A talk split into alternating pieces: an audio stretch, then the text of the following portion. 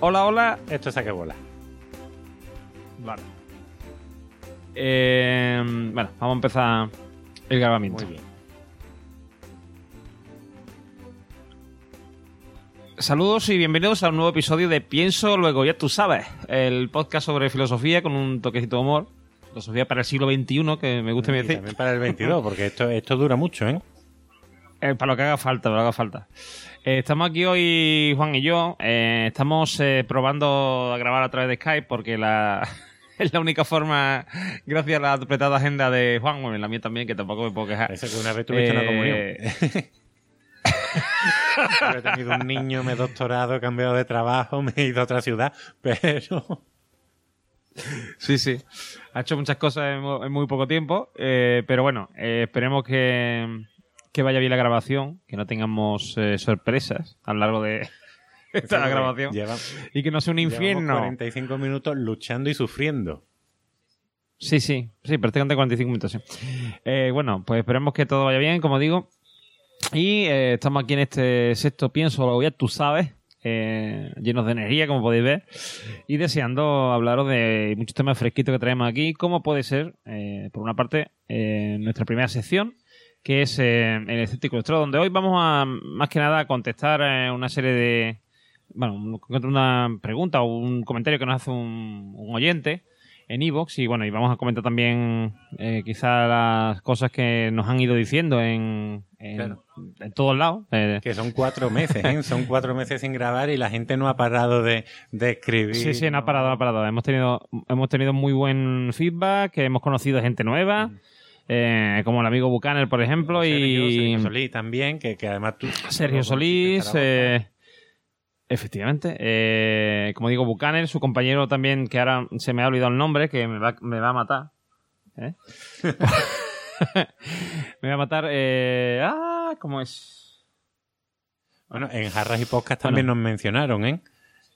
Sí, sí, sí, también, hombre. El amigo Esteban nos puso allí estupendamente. El gran Esteban, ante el cual yo, yo ahora mismo me estoy presignando. Sí, sí, yo, yo me, me postro ante él, que una gran persona. Pues nuestro amigo, el prusiano, como yo digo, nombre, coño, que no me sale el nombre y me da mucho coraje. Twitter Em, corriendo. Sí, sí, es lo que, es lo que estoy haciendo. Eh, es que me sale nada más que Buchanan. tanto, yo voy a desmentir me- los rumores. Nos ha aducido. Buchanan me ha aducido. ¿Eh? Y. y no. Lord Cinecester. Vale, Lord Cinecester, que es un eh, podcaster, un- junto con Buchanan ta- también en. En Istocast. tiene que tener un bigote decimonónico. Pues no, no, no, lo tiene, no lo en tiene. No tiene en bigote. sueños y fantasías lo tiene. Es un gran, es un gran eh, fan de la cultura prusiana, al- a lo cual nos unimos aquí Juan y yo. Y, y eso, pues vamos a hacer eh, en esta presentación, como digo, estos comentarios, a leer los vamos a hablar de estos comentarios que hemos tenido, eh, feedback, y sobre todo a contestar este comentario de, de, iVoox, porque mm, nos plantea una cosa que a mí me interesa, y me interesa hablar, y además Esteban también, Esteban de Zafarrancho, nuestro amigo Esteban, nos envió también un enlace a un algo similar y ahora lo vamos a hablar porque vamos a hablar sobre el ateísmo, etcétera. Bueno, y sobre todo, digamos cómo se enfoca la sección, que es lo que plantea aquí nuestro amigo. Y esa va a ser nuestra primera nuestra primera sección. En la segunda vamos a hablar sobre una película que lleva nombre de mujer y lleva nombre de eh, mujer filósofa, ¿vale? Porque eso es el, digamos, lo que va a ser el centro hoy de nuestra de nuestro podcast, que va a ser la mujer en la filosofía. Y lleva el nombre de Anna, Anna Arendt, ¿vale? Que es una filósofa eh, eh, alemán, alemana o, o- No, no, o alemana, alemana, del austríaca? mismo Alemania. Alemana, ¿no? Del mismo Alemania. No es que tú sabes, como también en esa época los suecos, los, uy, los suecos, uy, ¿cómo estoy yo hoy? Los austriacos estuvieron ahí, eh, los eh, judíos austriacos estuvieron también por ahí dando vueltas. pues los pobres, pues mm, ya no sabía exactamente a qué, a qué país pertenecía, pero sí, efectivamente, es alemana. Pues esta buena mujer eh, tiene una película dedicada a ella y sobre todo a una parte de su vida bastante curiosa que ahora vamos a hablar. Y, sobre todo a cómo, porque esa parte para ella fue muy importante porque le llevó a desarrollar eh, una serie de teorías y de y de observaciones que, mm, digamos, digamos, marcaron la diferencia con respecto a lo que se pensaba en su momento. Y después, en la tercera sección, en la de para algo nos ha servido, vamos a hablar, eh, por una parte de... Juan, exactamente, vamos a hablar de unos anuncios, ¿no? ¿Y de qué más? Exacto. Bueno, vamos a hablar de, de dos anuncios en concreto, porque la verdad es que ya eh, me, me ha llegado a asustar tanto el consumismo, que uno es el anuncio de, de Wallapop, y el otro es el anuncio de que ya ha pasado del sorteo de, de la 11 de- del 11 del 11 del 15, porque claro, estamos en el 2015, no puede ser del 11. Y, y vamos a terminar, bueno, empezamos a hablar de esta cuestión porque en programas anteriores empezamos a hablar del consumismo, pero bueno, podemos desarrollarlo un poquito más y además llegando ya a estas épocas navideñas, pues yo creo que es lo que pega. En una, en una buena mesa, en una santa casa, tiene que haber eh, al lado de tu bandejita de mantecao eh, un poquito de consumismo. Así que bueno, pues comentaremos comentaremos estas ideas y cómo ya hemos llegado al extremo con tanto compra y vende, vende, vende y compra. Correcto. ¿Y, al- ¿Y algo más íbamos a comentar en esa sección, Juan? Es que Juan es el que se prepara esa sección, las cosas como son. Pues yo- yo- ¿Alguna yo cosa creo más? que no, ¿no? Ya simplemente eso, después de tantos meses sin grabar, desmentir que, que nos habían secuestrado o, o que uno de los dos había muerto, como los de Estopa. No, seguimos vivos. Porque Hombre, a mí, me- a, mí, a mí se me ha visto en eventos podcasteros. Claro, o sea que el Twitter se, se ha después de tu desaparición. De, de descanso en paz y qué jóvenes eran y eran maravillosos. ¿Cuál de los dos? ¿El niño o la niña? En fin, así que desmentimos, desmentimos. Pues sí, eh, mm, como decimos, vamos a desmentir estos absurdos rumores de que hemos desaparecido grabando este podcast. Así que vamos, a, vamos al lío, ¿no, Juan? Si la conexión a internet ¿Qué es lo lo- permite qué es lo importante? y el señor Esquipe no, lo- no lo, lo por, ahora, bien. por ahora parece que nos está respetando, ¿eh? Ya hemos superado la el- barrera de los, de los ocho minutos. la barrera de los ocho minutos, exactamente. Así que vamos a la primera sección.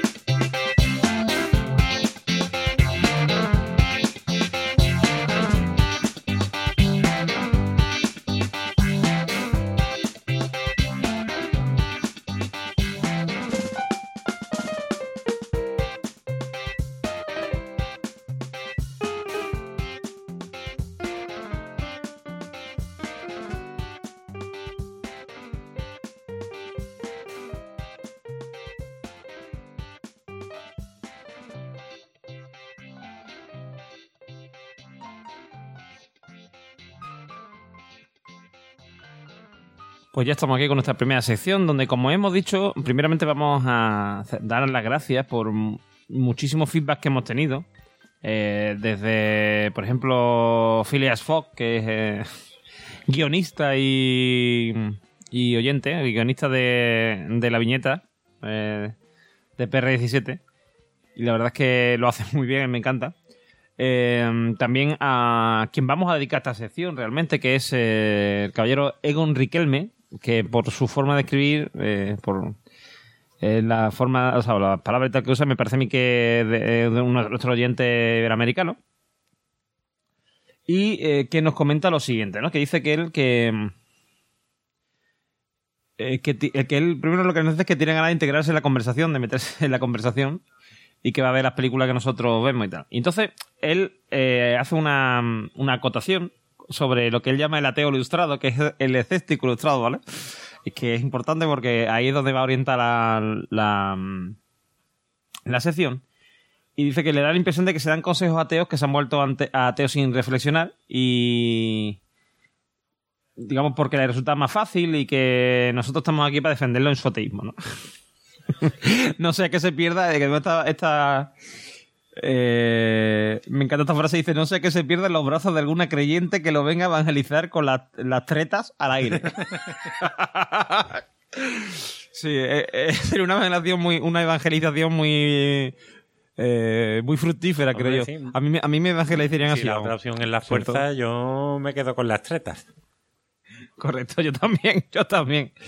Y mm, dice que, que él piensa humildemente que es una reflexión personal que la debe llevar eh, mm, a cada uno a decidir si creen o no en algo, en Dios o en Superman o lo que le dé la gana, ¿no?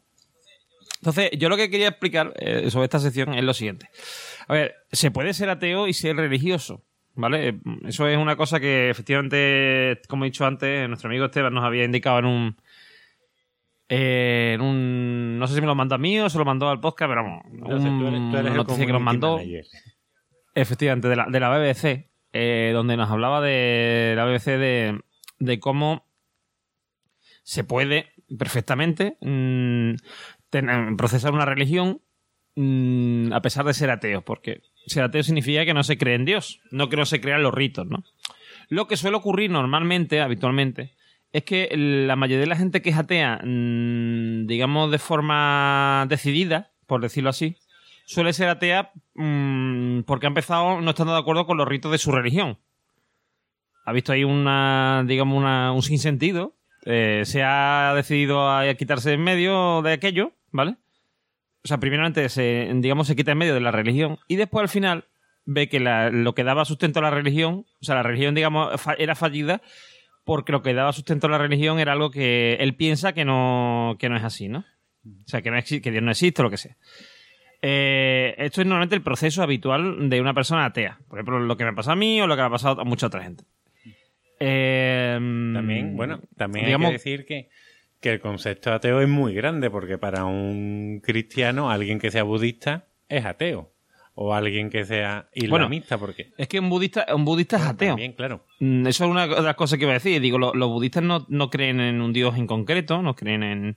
eh, eh, mm, o sea, el, el budismo no, no habla de Dios en ningún momento. Sí, hay religiones, claro, hindúes sobre todo, como el jainismo, que no tienen dioses. O que son dioses. Claro, a ver, hay por ejemplo, hay por ejemplo, eh, está el, por ejemplo el hinduismo, que el hinduismo sí establece una serie de de, mm, de dioses y tal, típico esto de esto con cabeza de elefante y todas estas cosas, ¿no? Pero eh, pero en realidad, eh, efectivamente hay como eso, como el budismo, o por ejemplo, uno que está muy de moda que es la cienciología, ¿vale?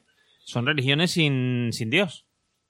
O sea, decir, tú lo que estableces es una serie de ritos y de creencias y te basas en esos ritos y en esas creencias. Claro. El- en realidad, Dios es un, una creencia habitual en las religiones, pero no es inde- indispensable. Aunque suene raro y contradictorio. Claro, incluso yo puedo, mm, por ejemplo, mañana hacer una, una religión atea mm, basándome, por ejemplo, en la ciencia. De hecho, hay gente que sostiene que, mm, que mucha gente ha sustituido a Dios por la ciencia y que es lo que llama mucha gente el cientificismo, el cientificismo, ¿vale? Palabra un poquito compleja de pronunciar. Eh, pero Mm, o sea, eso puede, puede ser verdad. Quiero decir, hay gente que, pero eso ya depende de cada uno. Es decir, normalmente lo que es el movimiento científico a nivel internacional no, no va por ahí, ¿no? Pero sí hay gente que, digamos, respalda su- sus afirmaciones, toda su creencia y toda su, mm, su vida, digamos, la respalda en, en que la ciencia mm, es la, la verdad absoluta, ¿vale? Cuando, de hecho, mm, el método científico, mm, digamos, aboga por todo lo contrario. El método científico siempre duda de sí mismo. Bueno, de hecho, ¿Eh? el otro día leí además un, un artículo en el que decía que hay algunos científicos que mientras más están estudiando el cosmos y el universo, entienden que, que ha sido todo tan, tan complejo que es casi eh, imposible que todo haya surgido como fruto del azar. Entonces, hay científicos que están abogando por ya por un, por un teísmo dentro de- del ámbito científico. No todos, evidentemente, así que que nadie me vaya a tirar piedras al tejado ahora mismo. Es que no recuerdo ahora. Ay, ay, John Davis. No, no lo sé, no, no recuerdo ahora mismo, porque esto ah, me ha surgido ahora. Pero. Pero bueno, se están uniendo, o un sector de la ciencia, de los físicos teóricos, están, bueno, especulando con la idea de que tiene que haber un, ente ordenador que haya creado todo esto. Pero ya sería meternos casi que en teología y, eh, en metafísica, que, no es el caso. Pero Efectivamente. Entonces, eh, esta, en realidad esta, mm, esta sección, ¿vale? Eh, va orientada a que cada uno tenga herramientas. O sea, a ver, es que os explico. Yo hay una cosa que he observado siempre, ¿no? Eh, que es que mm, cuando uno cree en algo, por ejemplo en la religión católica, eh, tiende a lo que se suele llamar evangelizar, ¿vale? O hacer proselitismo, que son equivalentes. Es decir, tiende a intentar extender esta verdad de alguna manera, ¿vale? Bueno, en verdad. Sobre todo todos si, los al- que creen si en alguien... algo tienden a. Ah, espérate, que Eso está es. pasando la típica moto de campera de pueblo ahora por debajo de mi casa. Pero to- eh, todo el que cree en algo firmemente, que llega ya al nivel de fanatismo, intenta inculcarte tu- sus ideas, ya sea Vale, el, entonces, el entonces Real Madrid claro, o ya sea entonces- Dios, o, o el Sevilla. Si- sobre todo si alguien te, te intenta inculcar las suyas a ti, ¿vale? Normalmente tú respondes. Intentas responder. Entonces, mi. eh, la idea de esta sección no era dar una serie de. mm, de herramientas al ateo que duda de ser ateo, tal. No, no. No. Mi, mi, mi, eh, mi intención era dar herramientas al escéptico, llamémoslo así, por eso se llama el escéptico ilustrado. Eh, el escéptico en el sentido de la gente que mm, pone en duda las cosas, independientemente que después termina crey- termine creyendo, ¿vale? Yo puedo, yo, yo, bueno, yo de hecho hubo una época que yo puse en duda a Dios, no sé qué, pero volví a, a pensar que, bueno, volví a pensar, nunca dejé de pensar en esa época que Dios no existiera. Era más bien agnóstico, quizás. Mm, era pensar que sí, que no, y, y en esa época pues pasé a, a dejar de, o sea, a, a otra vez a pensar, bueno, por lo mejor hay algo ahí y yo no, lo que no sé, yo no soy capaz de darme cuenta, ¿va?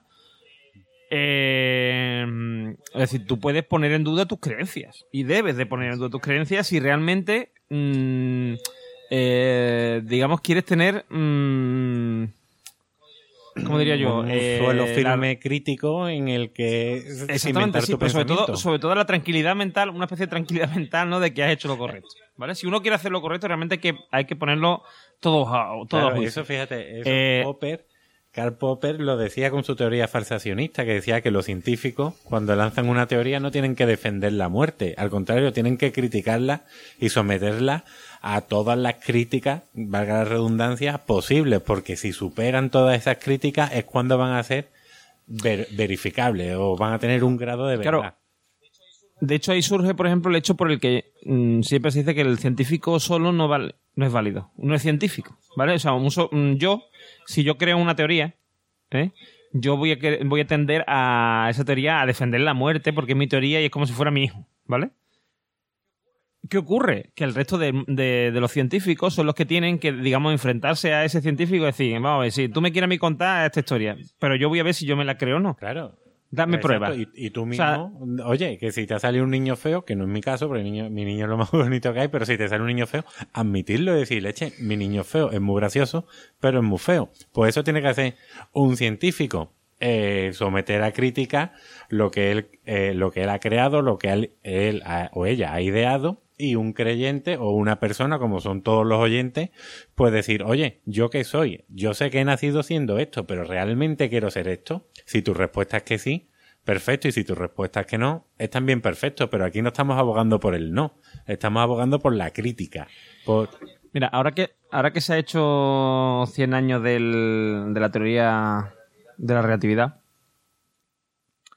eh, de la especie, de la, no sé si de la especial o de la general, creo que de la especial. Eh, Albert Einstein era un señor que dudaba de sí mismo. Dudaba de sí mismo en el sentido de que cuando eh, mm, él desarrolla su teoría, ahí hay un. Bueno, dudaba de sí mismo. Os explico. Él desarrolla su teoría y hay un- una implicación que es que el universo se está expandiendo. ¿Vale? Él eso lo concibe como algo absolutamente eh, imposible, ¿vale? En ese momento dice, no, no, esto, eh, tengo que estar equivocado porque el universo no se puede estar expandiendo. Y entonces mete ahí una constante, que es la constante universal, que lo que hace es, digamos, paralizar el universo, ¿vale?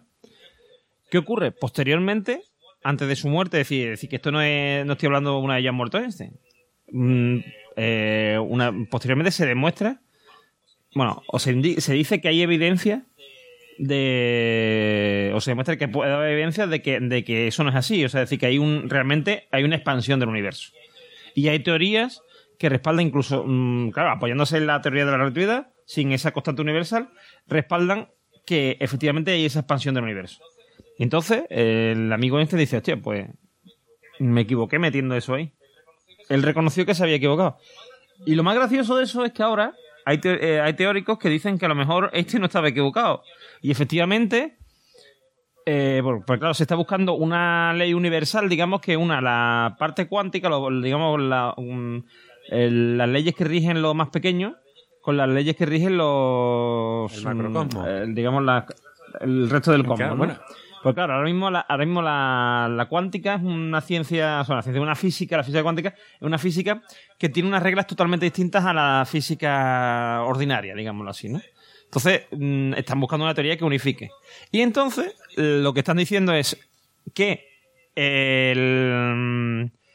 esta, mm, digamos, esta mm, expansión que demuestra la teoría de la relatividad que, que pueda haber, esta expansión del universo, digamos, lo que está detrás de eso es el hecho de que, como es incompleta, ¿vale? Ahí es donde completaría, digamos, podría a lo mejor enlazarse con la teoría de. con la física cuántica. ¿eh? Y eh, en realidad el universo no se está expandiendo, sino está ocurriendo algo que todavía no sabemos lo que es, ¿vale? Que es lo que hace que la teoría de la relatividad, mm, digamos, haga aguas por ahí, ¿no? Claro, por, eso y parece que se antes de, de, Aristóteles como uno de los grandes físicos de, de la historia de la humanidad, porque en su tiempo, o en la cosmovisión como llamaría Kuhn, Thomas S. Kuhn, en esa cosmovisión funcionaba. En esa visión del mundo, esa funcionaba. Luego cambió la visión del mundo y ya nos falló y nos fuimos con Newton cuando unificó microcosmos y macrocosmos. Y esa ya, cuatro siglos después, tres siglos después, nos ha fallado y estamos ya con la teoría cuántica. Estamos... Claro, daros cuenta, daros cuenta, por ejemplo, en el caso de Newton, lo importante que es lo que hace Newton. Porque Newton es, eh, tenemos a Aristóteles, que lleva mil años dando por culo con su física, y él llega y dice, yo me voy a cagar en todo esto, ¿eh? Antes todo esto era campo y ahora va a ser la teoría de la relatividad. Digo, de la, de la gravedad. Me parece a, al, al, Pablo Iglesias. ¿eh? ¿eh? esto va a ser la teoría de la relatividad. De la. Coño. De la gravedad. Otra vez la relatividad. La de la gravedad. ¿Vale? Y ahí plantó su teoría de la relatividad con dos mm, de estos. ¿Vale? Entonces, él puso en duda todo, todo lo anterior, hizo algo nuevo. Y eso, algo nuevo que hizo, revolucionó la, la física. Y después, cuando ya la gente decía, ole Newton, ole mm, sus castas, ¿eh? pedazo de tío, de pueblo, todo. pedazo de tío, mm, ya no hay nada mejor que este hombre, no, nadie lo va a superar, ¿vale? Y ahora llega un tío como es Albert Einstein y vuelve a hacer lo mismo que bueno, distinto porque mm, digamos que Newton lo que hizo fue barrer a Aristóteles totalmente y, y Einstein lo que hace es una teoría que integra eh, la, teoría de la gravedad de... o la ley de la gravedad, como suele llamar, de Newton. Porque lo que hace es... Mm, eh, que, la gente dice, no, la ley de la gravedad, la ley de la gravedad mm, es, una, es una ley, no es una teoría. Pues sí, es una teoría, porque en realidad la teoría de la, de la relatividad sustituye, entre comillas, a la teoría, a la, mm, a la teoría de la, de la, gravitación universal de, Newton.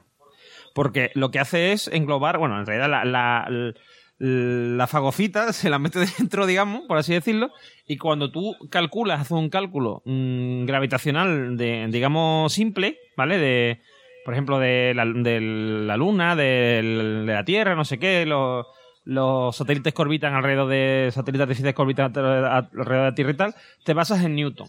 Y ya si te quieres ir a cosas más complejas, pues ya tendrías que irte a la teoría de la relatividad.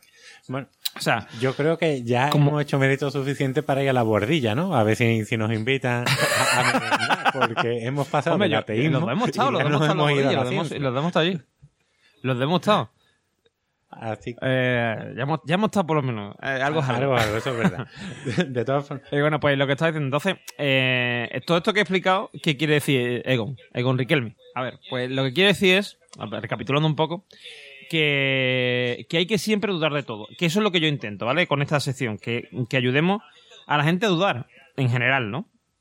Y sobre todo la, la intención original que lo que quiere decir es que si, mm, como estaba diciendo yo antes, si alguien te impone a ti una, o te intenta poner unas eh, creencias, tú normalmente sueles responder con las tuyas, ¿vale? Entonces hay mucha gente que sus creencias, digamos, son la ciencia.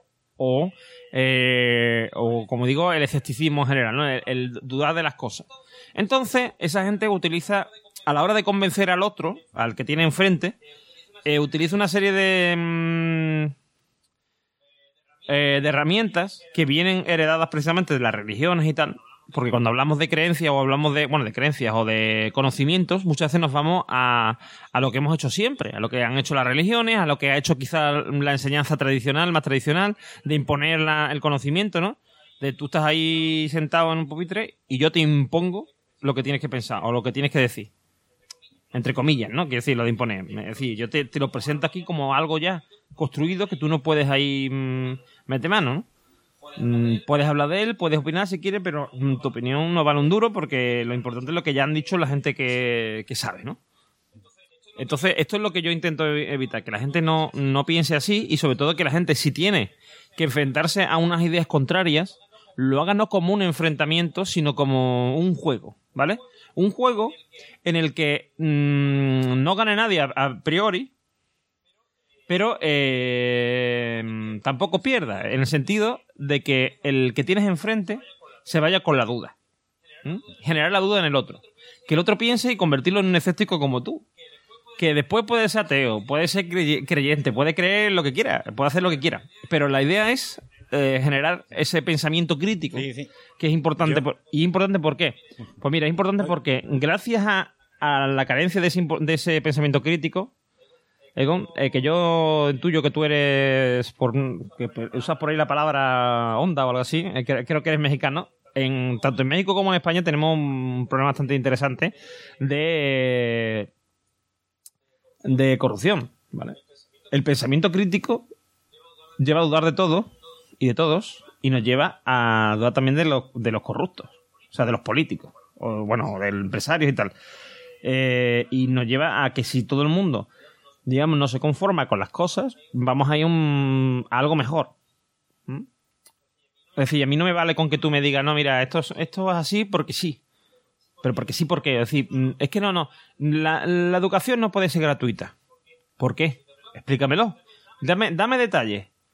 Eh, Dime, no, es que no puede ser gratuita por esto, por esto, por esto, por esto. Pero yo así, porque tú me digas, no, es que no puede ser gratuita, porque mira, ha sido gratuita durante 20 años o 30 o no sé qué, pero ahora ya no puede ser. ¿Por qué? Porque es que no ha podido ser nunca, pero es que hemos estado mm, gastando por encima de nuestras posibilidades, que eso es algo que aquí en Europa nos han dicho mucho, ¿no?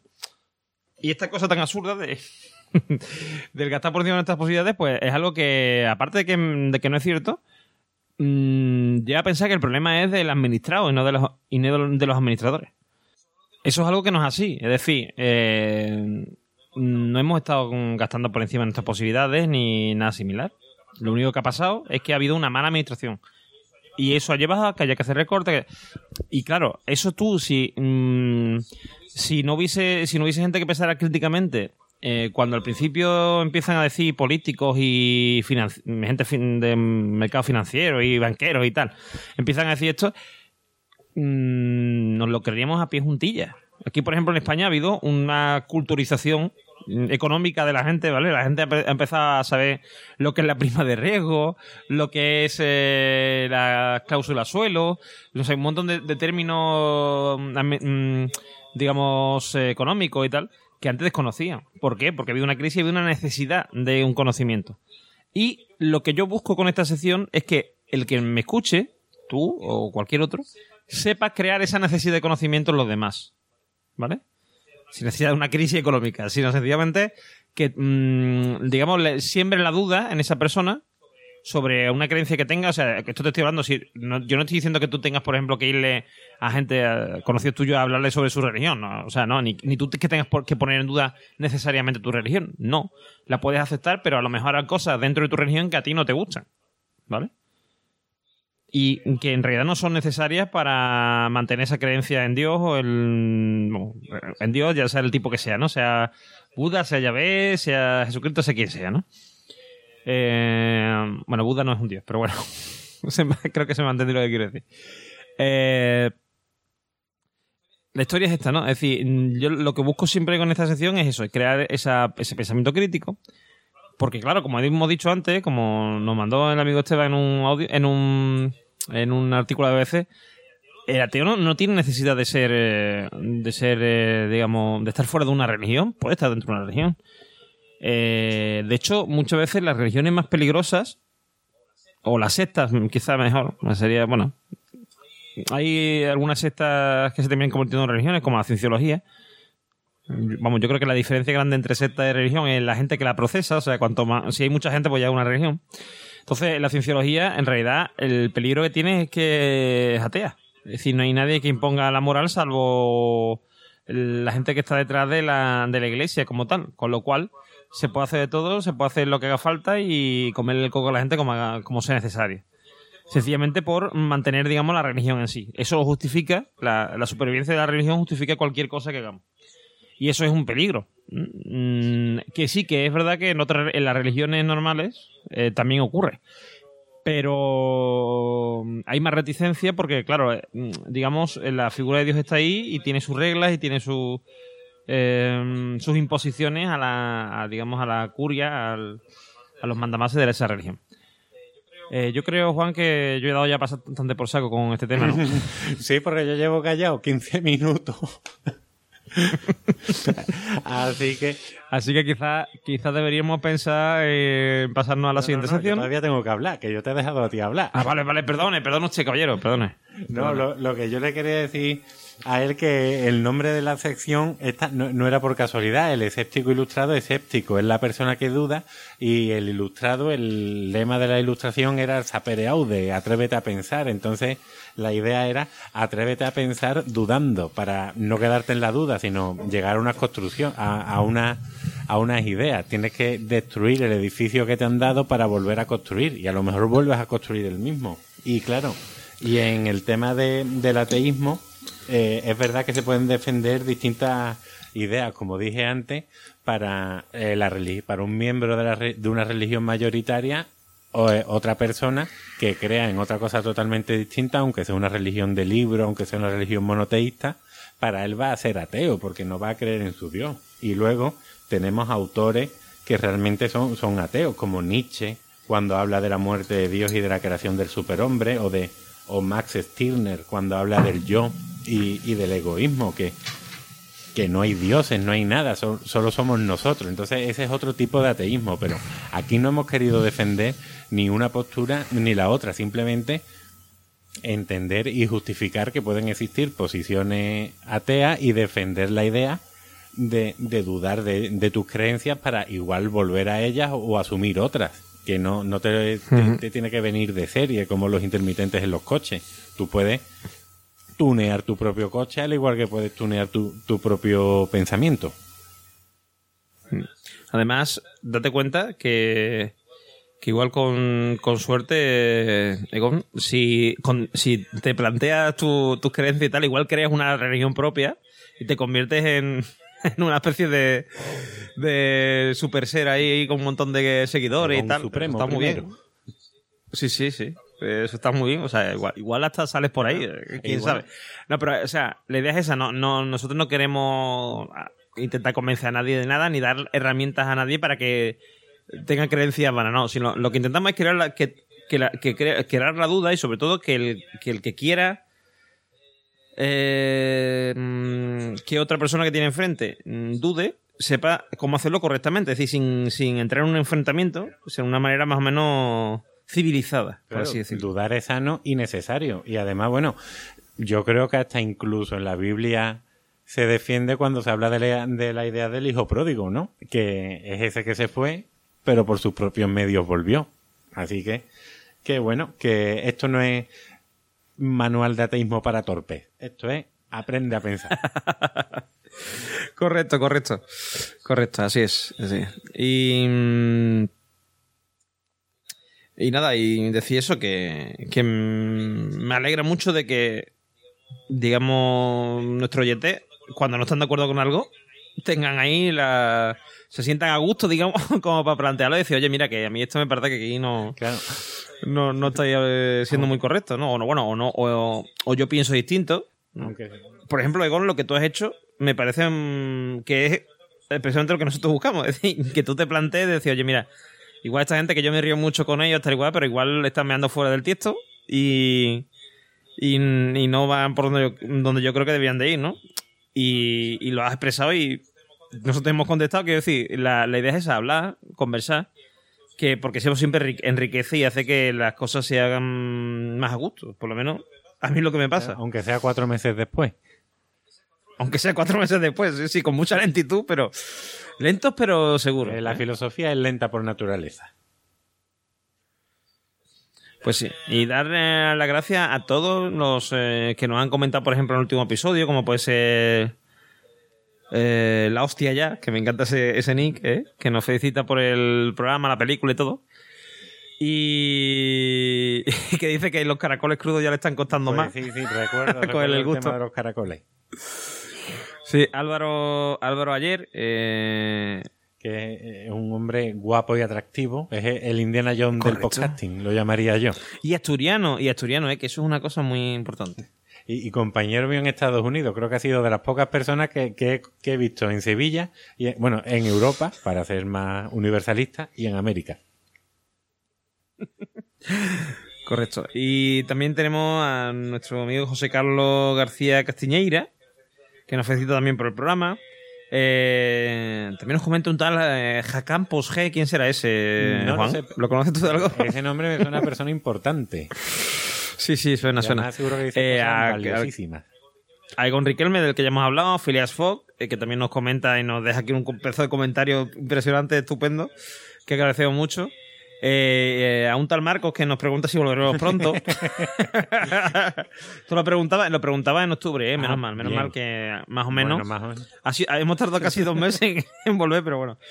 Y a la gente que nos ha comentado, pues nos ha enviado emails, como por ejemplo Sergio Solís. o pequeños ensayos. Pequeño pero, bueno, oye, nos mandó buenas recomendaciones de películas y nos animó a seguir y, además tuviste la suerte de encontrarte con él en Zaragoza. Correcto, con él y con su señora, que es una persona... Eh, son los dos adorables, o sea, los dos son maravillosos. para comérselos. Y para comérselos totalmente con papas, esperamos, a dos manos.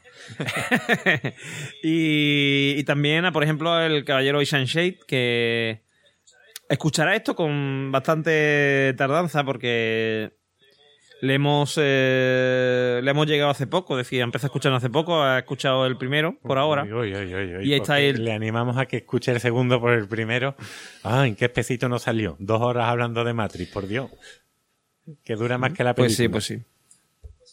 Pues sí, la verdad que sí. eso, eso es complicado. Eso nada más que lo han conseguido la gente de LODE, ¿eh? de la órbita de Endor, que consiguieron eh, de un audio de 15 minutos hablar dos horas. O sea que, sí, sí, de un audio no, pero de un vídeo, de un vídeo de, no, de 15 minutos, ¿qué coño? 15 minutos, 3 minutos, que era el tráiler de Star Wars, de la primera, el primer tráiler de Star Wars. Se llevaron ido hablando dos horas, ole sus cojones, ¿eh? O sea, sí, sí, sí. y además no, no velocidad lenta, ¿eh? Usando un ritmo normal. No, no, ritmo normal incluso acelerado, o sea... Eh, y nada, y agradeceros mucho el feedback, que estamos muy contentos. Mm, por supuesto, a nuestros oyentes de toda la vida, como puede ser mm, Daniel Roca, Esteban Ferrancho, mm, Cara toda esta gente, eh, encantado de que sigáis escuchándonos. Eh, al amigo Bucaner y a Lord Cinecester, saludarlos desde aquí.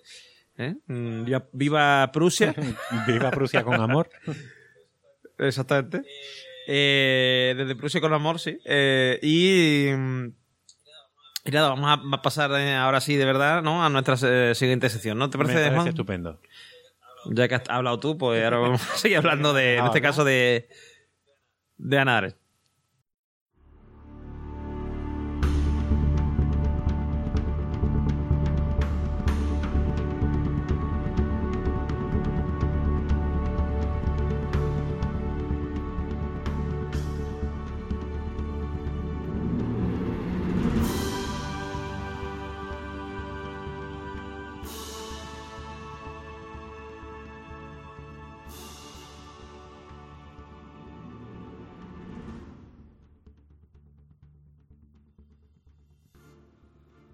Bueno, pues eh, estamos aquí ya en la segunda sección. Mm, la película que tenemos hoy es eh, curiosa porque mm, si ya es complicado que eh, haya películas que hablen de filosofía. Alguna hay, que es complicado. muy complicado. Alguna hay, pero, pero es mm, muy complicado. Y muchas veces hablan de otras cosas. Bueno, de hecho, esta en realidad.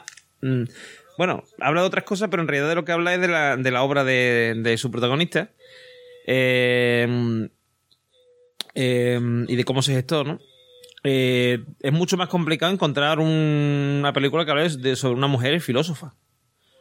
Porque aunque sí es verdad que lo ha habido y muy buenas, eh, como suele ocurrir también con las ciencias y con otros temas, mm, eh, esto siempre ha sido un, como decimos aquí en España, un campo de nabos, ¿no? Es decir, una cosa solamente para hombres.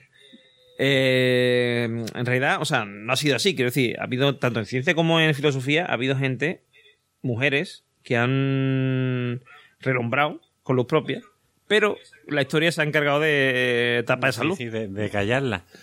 Ahora que estamos hablando de películas, hombre, también está la de Ágora, una película española, pero mm, se nos remontaba demasiado al pasado, a, a- a otro- Sí, y además, y además habla, y además habla de otros temas que tienen más que ver con el escéptico ilustrado que con. Quiero decir, porque habla sobre cómo se impone en ese momento, eh, a- a- habiendo una, una religión, o sea, una religión, perdón, una. mm, eh, unos conocimientos ya establecidos sobre una ciencia muy, muy bien formada, quiero decir, con eh, ciencia de verdad, es decir, con no, no el método científico que tenemos hoy, pero sí basada en la mm, crítica y en la razón.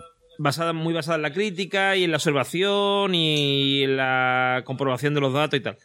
Que se acerca mucho, como digo, lo que es ahora hoy día el método científico. Y mm, cómo eso desaparece. Porque, claro, la época de Hipatia eh, es cuando, mm, cuando eso desaparece. Porque ahora va sobre Hipatia, de Alejandría. eh, una filósofa mm, que del que yo creo que un día vamos a dedicar a esa película un, un filosofía con y palomitas porque mm, es una película que tiene mucho de qué hablar, ¿eh? Eh, sobre todo de cómo, eh, cuál es el enfrentamiento, digamos, entre la entre la religión, una religión que surge, que en realidad no es lo que, digamos, lo que lo que mata a la ciencia en aquella época no es la religión, en realidad. Es los gobernantes que se basan en esa religión. Y que ven en esa religión una forma de manejar a la gente.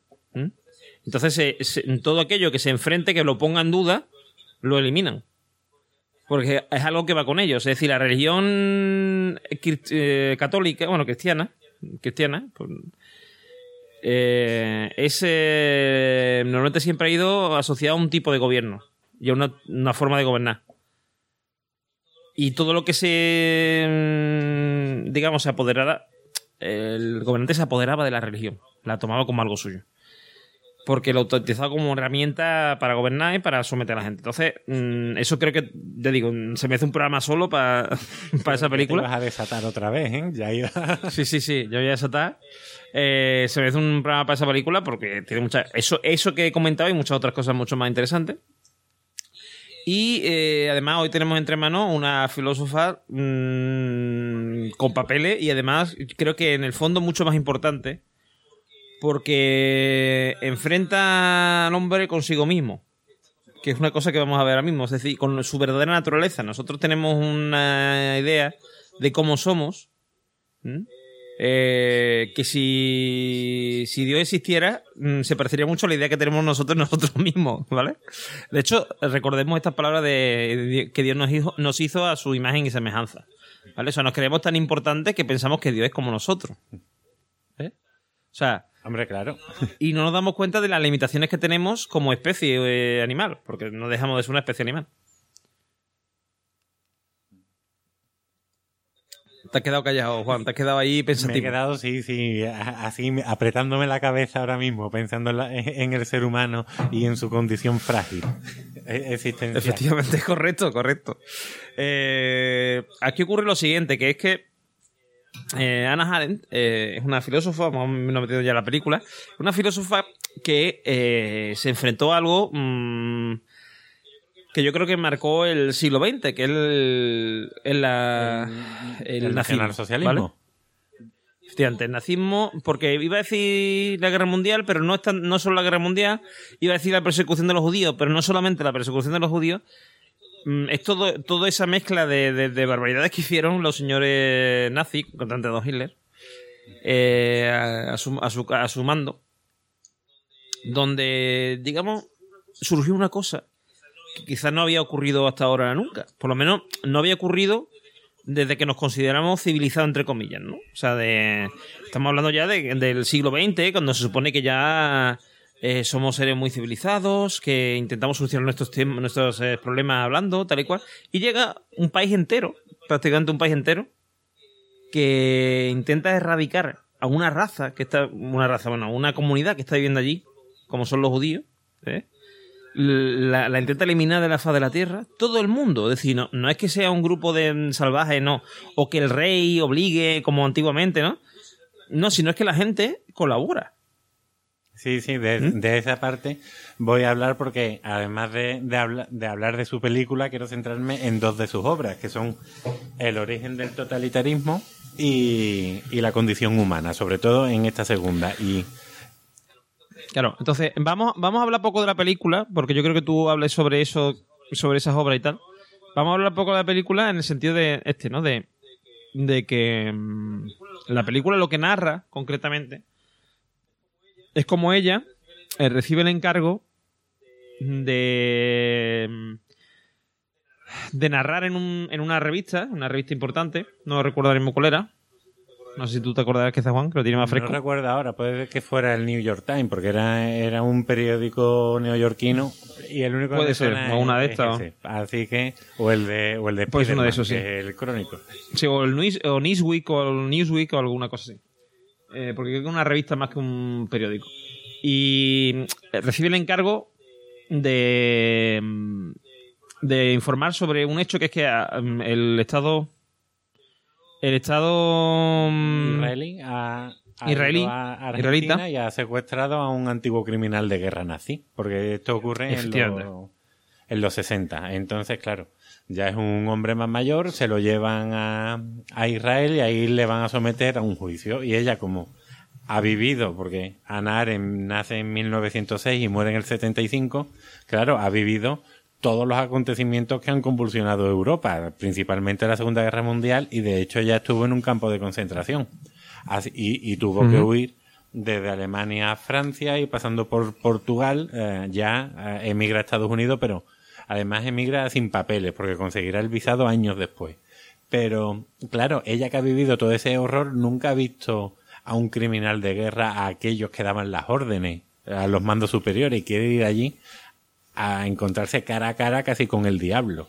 Entonces, ella es la que insta al periódico a, ofrecer su servicio porque ya es famosa, ella ya es profesora universitaria allí, a, cubrir la noticia, a cubrir pues todas las sesiones del juicio, principalmente en la que Eichmann, que es el nombre de este hombre, pues eh, elabora su, su propia defensa.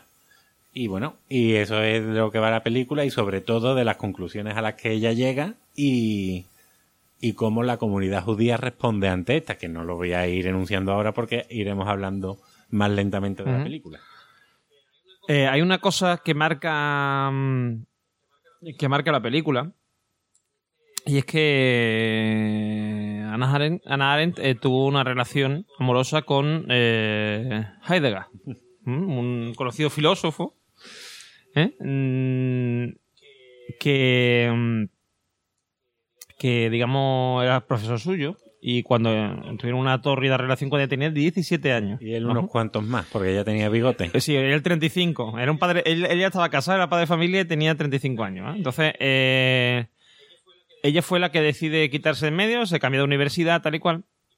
Y claro, eh, bueno, ¿qué tiene que ver aquí? Un, esto es lo típico, ¿no? El profesor conoce alumnas, se enamoran, no hay qué, tienen un lío y ella se quita de medio, sí.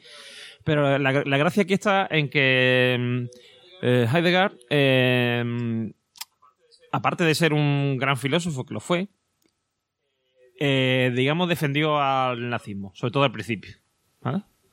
Entonces, eh, claro, eh, vamos a destapar eh, una cosa importante de esta película, que es la, la orientación que tiene. La orientación que tiene esta película, o sea, lo que lleva es que mm, lo que nos explica es cómo llega una serie de, ella llega a una serie de conclusiones que le llevan a escribir eh, varios libros en los que narra el hecho de que muchas veces la sociedad puede más que nosotros. Y una persona que podría ser una persona normal y corriente se puede convertir en un asesino. Claro. Sencillamente porque, porque le, se lo ordenan o se lo dicen o- y, y es lo que, lo que toca. y porque hay una serie de ideas que defiende, como hemos que justamente estamos enlazando digamos, con la primera sección. Es decir, si, si te dedicas a, a defender tus ideas sin pararte a pensar eh, en su valor, pues caes en esta en este tipo de, de trampas, ¿no? ¿Qué es lo que le pasa a Heidegger? Heidegger está de acuerdo con muchas de las cosas que defiende el nazismo, ¿vale? Mm. En el Tampoco sentido de Tanto, tampoco tanto. porque- no, no, no, pero me refiero, me refiero cosas eh, sociales. O sea, es decir, él está de acuerdo con que eh, Alemania tire para adelante, ve que, que Alemania está creciendo económicamente.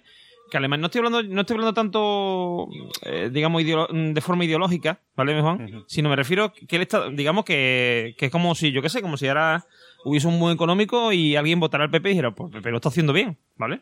Lo me lo ha hecho mal antes, pero ahora lo está haciendo bien, ¿vale? Pues igual. O sea, él más o menos piensa que, que a lo mejor hay algunos problemillas, pero que mm, Claro, fíjate, eh, en una parte Son en superables. parte de, en el primer, la primera parte de mi tesis doctoral precisamente va sobre el concepto de, de universidad que crea Martin Heidegger y, y lo elabora a partir, bueno, de, bueno, no me voy a remontar tanto al pasado, sino que él entiende que para llevarlo a cabo tiene que ser rector. Y, y llega ya el nacionalsocialismo, quitan a su maestro de en medio, quitan a Husserl, y él entra en el 33 a ser rector en la Universidad de Friburgo. Y entonces ahí sí está defendiendo mucho el nacionalsocialismo. Habla de, del Führer como guía del pueblo, guía de la nación alemana, la importancia del trabajo, la importancia de que toda la comunidad siga para adelante y la universidad vertebra la sociedad porque van a nacer de ahí los nuevos líderes. Pero eh, yo no entiendo que, que él fuera nazi porque eh, hay dos posturas enfrentadas en, en España, al menos yo lo veo así. Una que es la de Ramón Rodríguez, que, que él dice que, o por lo menos yo he entendido que él dice que no era nazi, y luego la de Julio Quesada, que decía que sí. Y, y Ramón Rodríguez te dice, vale, es verdad que él llevaba la cruz gamada cuando salía al exterior, hacía sus conferencias, pero por otra parte también en la suya fue la única universidad que se prohibió la quema de libros judíos y permitió que los alumnos judíos siguieran yendo a clase. De hecho, eso no gustó a, a la, ay, a la NSDA, creo, bueno, no me acuerdo, al, al cuerpo estudiantil nacional socialista. Y, y Heidegger duró en el poder, o sea, duró en el rectorado, eh, no llegó ni un año. Y de hecho estuvo muy espiado y muy vigilado por, por la policía alemana. Yo creo. Bueno, en realidad lo estaba todo, todo el mundo. Claro, pero, claro, pero sí, sí, pero claro. Y yo creo que esto fue porque su mujer le dijo, Martín, tú métete aquí, que aquí hay futuro, que esta gente va para adelante. Y él se sacó el carnet. Puede, Puede ser, ser, puede ser, ser, pero claro, lo, lo, lo que, pero lo importante aquí, por ejemplo, en la película, que va por donde tú vas, es decir, ella mm, de Heidegger no duda. Es decir, ella sabe que Heidegger es buena persona porque está enamorada de él. Ah, sí, sí. De hecho, ¿Vale? cuando Heidegger es abandonado ya por toda la comunidad filósofa, una vez que cae el nacionalsocialismo, que toda la gente le ha dado de lado, ella ayuda tanto a él como a su mujer, a su familia económicamente. Y en sus viajes a Alemania sigue reuniéndose con él ya. Después de, de esa pasión desenfrenada de juventud, pues ya una amistad calmada adulta. Y, y son amigos. Bueno, sería una relación rara ver a los tres sentados en un restaurante, ¿no? Pero, pero bueno, a- ahí estaba. E- ella siguió en relación con él. Otros como a lo mejor Hans Jonas, que sale en la película, o, o pues yo qué sé, o Husserl después de, antes de morir, pues, pues ya no, pues le, le dieron de lado o lo dejaron abandonado porque bueno, ellos eran judíos y él abrazó un, un partido que estaba matando a los suyos y que los mataría a ellos mismos. Entonces, claro, ¿cómo seguir siendo amigo de él si se ha juntado con el diablo? Claro, sin embargo, ella, de nuestra protagonista Ana, eh, mantiene, digamos, la sangre fría, entre comillas, y es capaz de, de ver más allá de su odio, ¿vale? Porque, claro, ella lo que dice, bueno, si Heidegger es un tío que yo considero que es una persona respetable, una persona mm, buena, ¿no? Digamos, ha abrazado estas ideas. Probablemente haya algo detrás de eso, ¿eh? que es lo que origina este este problema, digamos, que hemos tenido de, de- de destrucción y de sin razón en, Europa.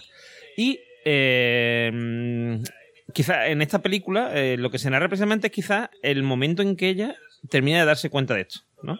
Porque claro, hay mucho, hay muchos flashbacks hacia su relación con Heidegger precisamente por lo mismo, porque claro, ella, como estamos diciendo, eh, se- eh, capturan a este hombre en, en- Argentina. en Argentina, se lo llevan a, a Israel y lo juzgan, ¿vale? Un juicio que prácticamente todo el mundo sabe ya cómo va a terminar, que es que le van a matar a Ile, ¿vale?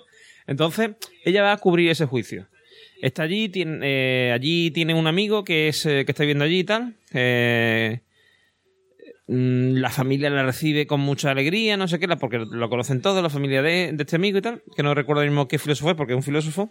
Sí, pero tampoco lo tengo yo ahora mismo en mente. Lo puedo buscar, pero ya no y lo, reco- lo re- la recogen allí estupendamente. la- mm, vamos, es una madre de la familia, la- se lo pasa muy bien el tiempo que está allí. Pero claro, ella vuelve y vuelve dándose cuenta de que el que estaba sentado allí era una persona, una persona normal y corriente, ¿vale? Que probablemente eh, hubiese estado influida por la misma, mm, digamos, la eh, tendencia destructora, digamos, que Heidegger, eh, más allá de su razón. Es decir, de, no, no han estado. esta- estas dos personas que ella conoce, o sea, a Heidegger porque ha sido su amor, y a este hombre porque lo ve ahí declarar y tal, y, digamos, le hace un seguimiento y ve como. Y sobre todo, ve también que es muy importante cómo se muestra la película. Como la gente se comporta como ellos. Es decir, porque en el momento en que mm, ella empieza a, a dudar de que a lo mejor ese hombre sea el monstruo que todo el mundo piensa que es, eh, la comunidad judía se pone en contra suya. Claro.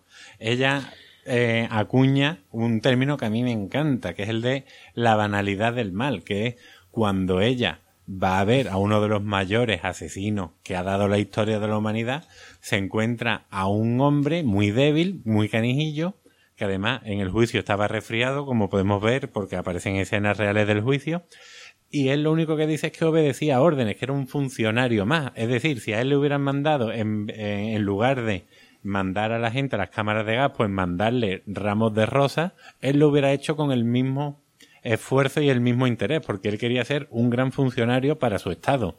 Entonces dice Hannah Arendt, vaya, uno de los peores criminales que ha dado eh, la, la historia, resulta que simplemente era un trabajador que estaba haciendo su trabajo. Entonces, este mal, todo el mal que a él ha realizado, lo ha realizado de un modo trivial casi, o no, no quiero decir frívolo, porque estamos hablando de cosas muy serias, pero mm, no odiaba a nadie, no odiaba a sus víctimas, no lo hacía con una misión, simplemente trabajaba. Él iba a su oficina de 9 a 2 y, y firmaba las actas de los trenes que iban a llevar a la gente a los distintos campos de concentración y a sus cámaras de gas. Entonces, ella se encuentra eso, se encuentra a un hombre, no se encuentra a un diablo. Y eso es lo que la comunidad es que- judía le, le recrimina. Le dice, oye, ¿estás defendiendo a uno que ha matado a tu pueblo? Entonces, ahí va todo, y no solo la comunidad judía de Israel, sino en, Sí, sí, no, toda la, la- la comunidad judía de Nueva York, por ejemplo, que es donde ella vive, le da la espalda, sus amigos empiezan a... Claro, Jonas, que sí sale en la película, que es un filósofo que a mí me gusta mucho, que desarrolla el, el principio de la responsabilidad, el cual casi que reniega de, de su nacionalidad alemana por todo el daño que han hecho a- a- al mundo en general, pues Y los judíos en particular. Pues dice, eh, pues de toda esa amistad que tenía con Haren de la, de la desde la universidad, ya la deja de lado, porque no se cree que su amiga esté haciendo eso, esté casi que defendiendo a- a- al mal en estado puro. Solo que el problema es que ya... Claro, es que daros cuenta, daros cuenta una cosa. ¿Quién en su trabajo no ha hecho alguna vez algo que ha considerado injusto? Pero lo hace porque es su obligación. Claro. Sí, ta- Es decir, voy a, poner un ejemplo muy tonto, ¿vale? Imaginaros que, mm, que trabajamos en una empresa de autobuses, ¿vale? Y tenemos prohibido mm, coger a nadie mm, que si estamos ya, si hemos salido ya de la parada del autobús, aunque sea medio metro, ¿vale? Sabemos que si no lo hacemos va a traer consecuencias. No ya, no ya con, con nuestra empresa, sino con. Es decir, esa, esa regla existe por una razón, porque a lo mejor eh, si llega ese, pues la gente a lo mejor protesta si se mete y hay un retraso. ¿Sabes lo que te sí, dice? En la- en, eh, eh, la gente protesta, no sé qué. Hay razones por las que eso se hace así. Y tú las conoces, porque mm, o te lo han explicado o has visto esa. Antes de que se aplicara esa norma, se daban esas, esas consecuencias, ¿no? Y entonces tú dices, mm, no le abro.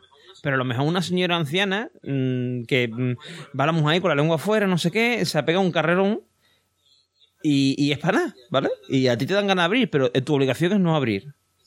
Y sabes que si abres va a haber consecuencias de algún tipo. Entonces no lo haces. Pero tú sabes que lo que estás haciendo es injusto. Lo que pasa es que, la, digamos, eh, te respalda en que la decisión no la tomas tú. La han tomado tus superiores. No es justo, pero. Y tú, y tú intentas hacerlo de la forma más eficiente posible, porque es tu trabajo.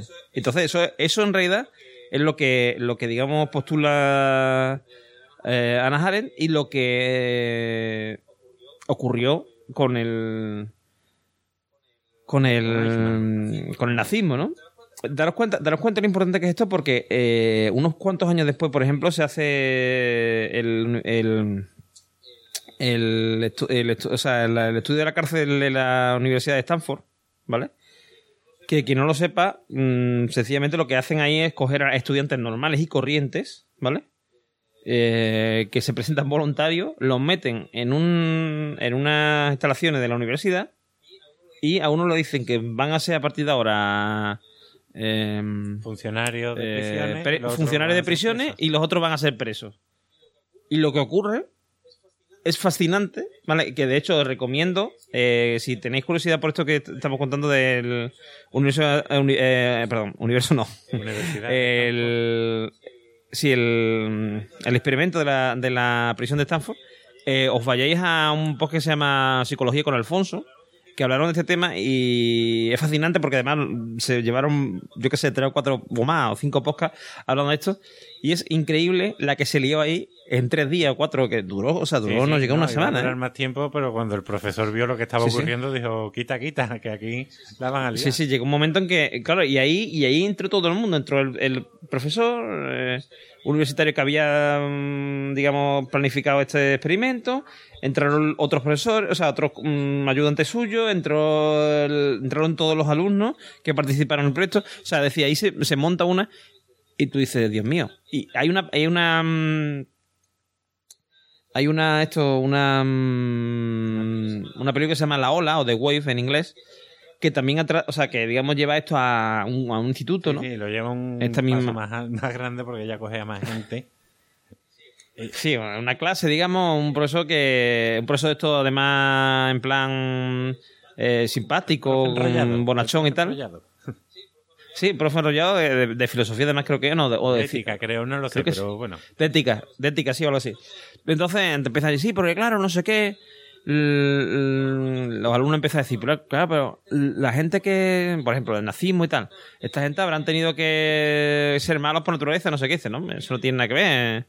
Mm, cuando se establece una regla, mm, los, colectivos, los colectivos funcionan así, es decir, se establece una regla y si esas reglas se cumplen, hay que cumplirla, es decir, si, se establece hay que cumplirla. Y nada, pero eso no puede ser así, pero eso no sé qué. Total, que él, él al final lo que hace es poner un eh, digamos que era una especie de partido nazista, una cosa rara ahí que crea en un momento, ¿eh?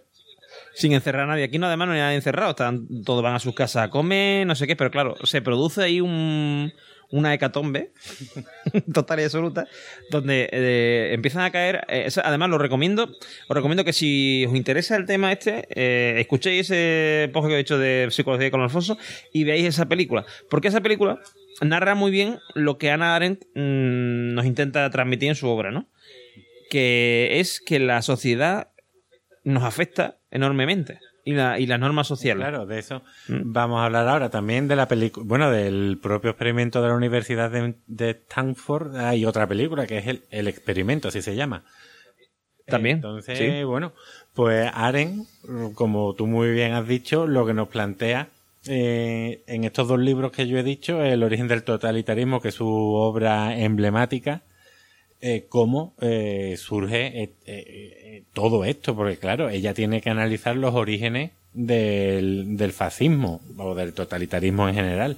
Y empieza a analizarlo desde el principio de la historia y lo localiza muy bien cuando pues cuando ya empezamos a hablar de Ay, que, perdón, que estaba aquí con la perra que se me ha quedado mirando, porque claro, ahora, aquí tengo la perra con el juguetito en la boca mirándome diciendo, bueno, ¿qué?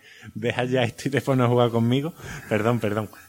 pues, Eh, retomando, dice eh, Aren que todo empieza con el colonialismo, cuando ya empieza a surgir el concepto de raza, cuando ya las personas empezamos a dejar de hablar de tradiciones y de culturas y hablamos de raza, que eso ya divide a las personas en superiores e inferiores, dejamos de tener las mismas reglas que funcionan para unos y que funcionan para otros. Y entonces ya al dividirnos dejamos de ser iguales. Y sobre todo esta es la idea que, sigue en su obra, escrita siete años después, que es así, es la que ya, ya conozco más en profundidad, que es la de la condición humana.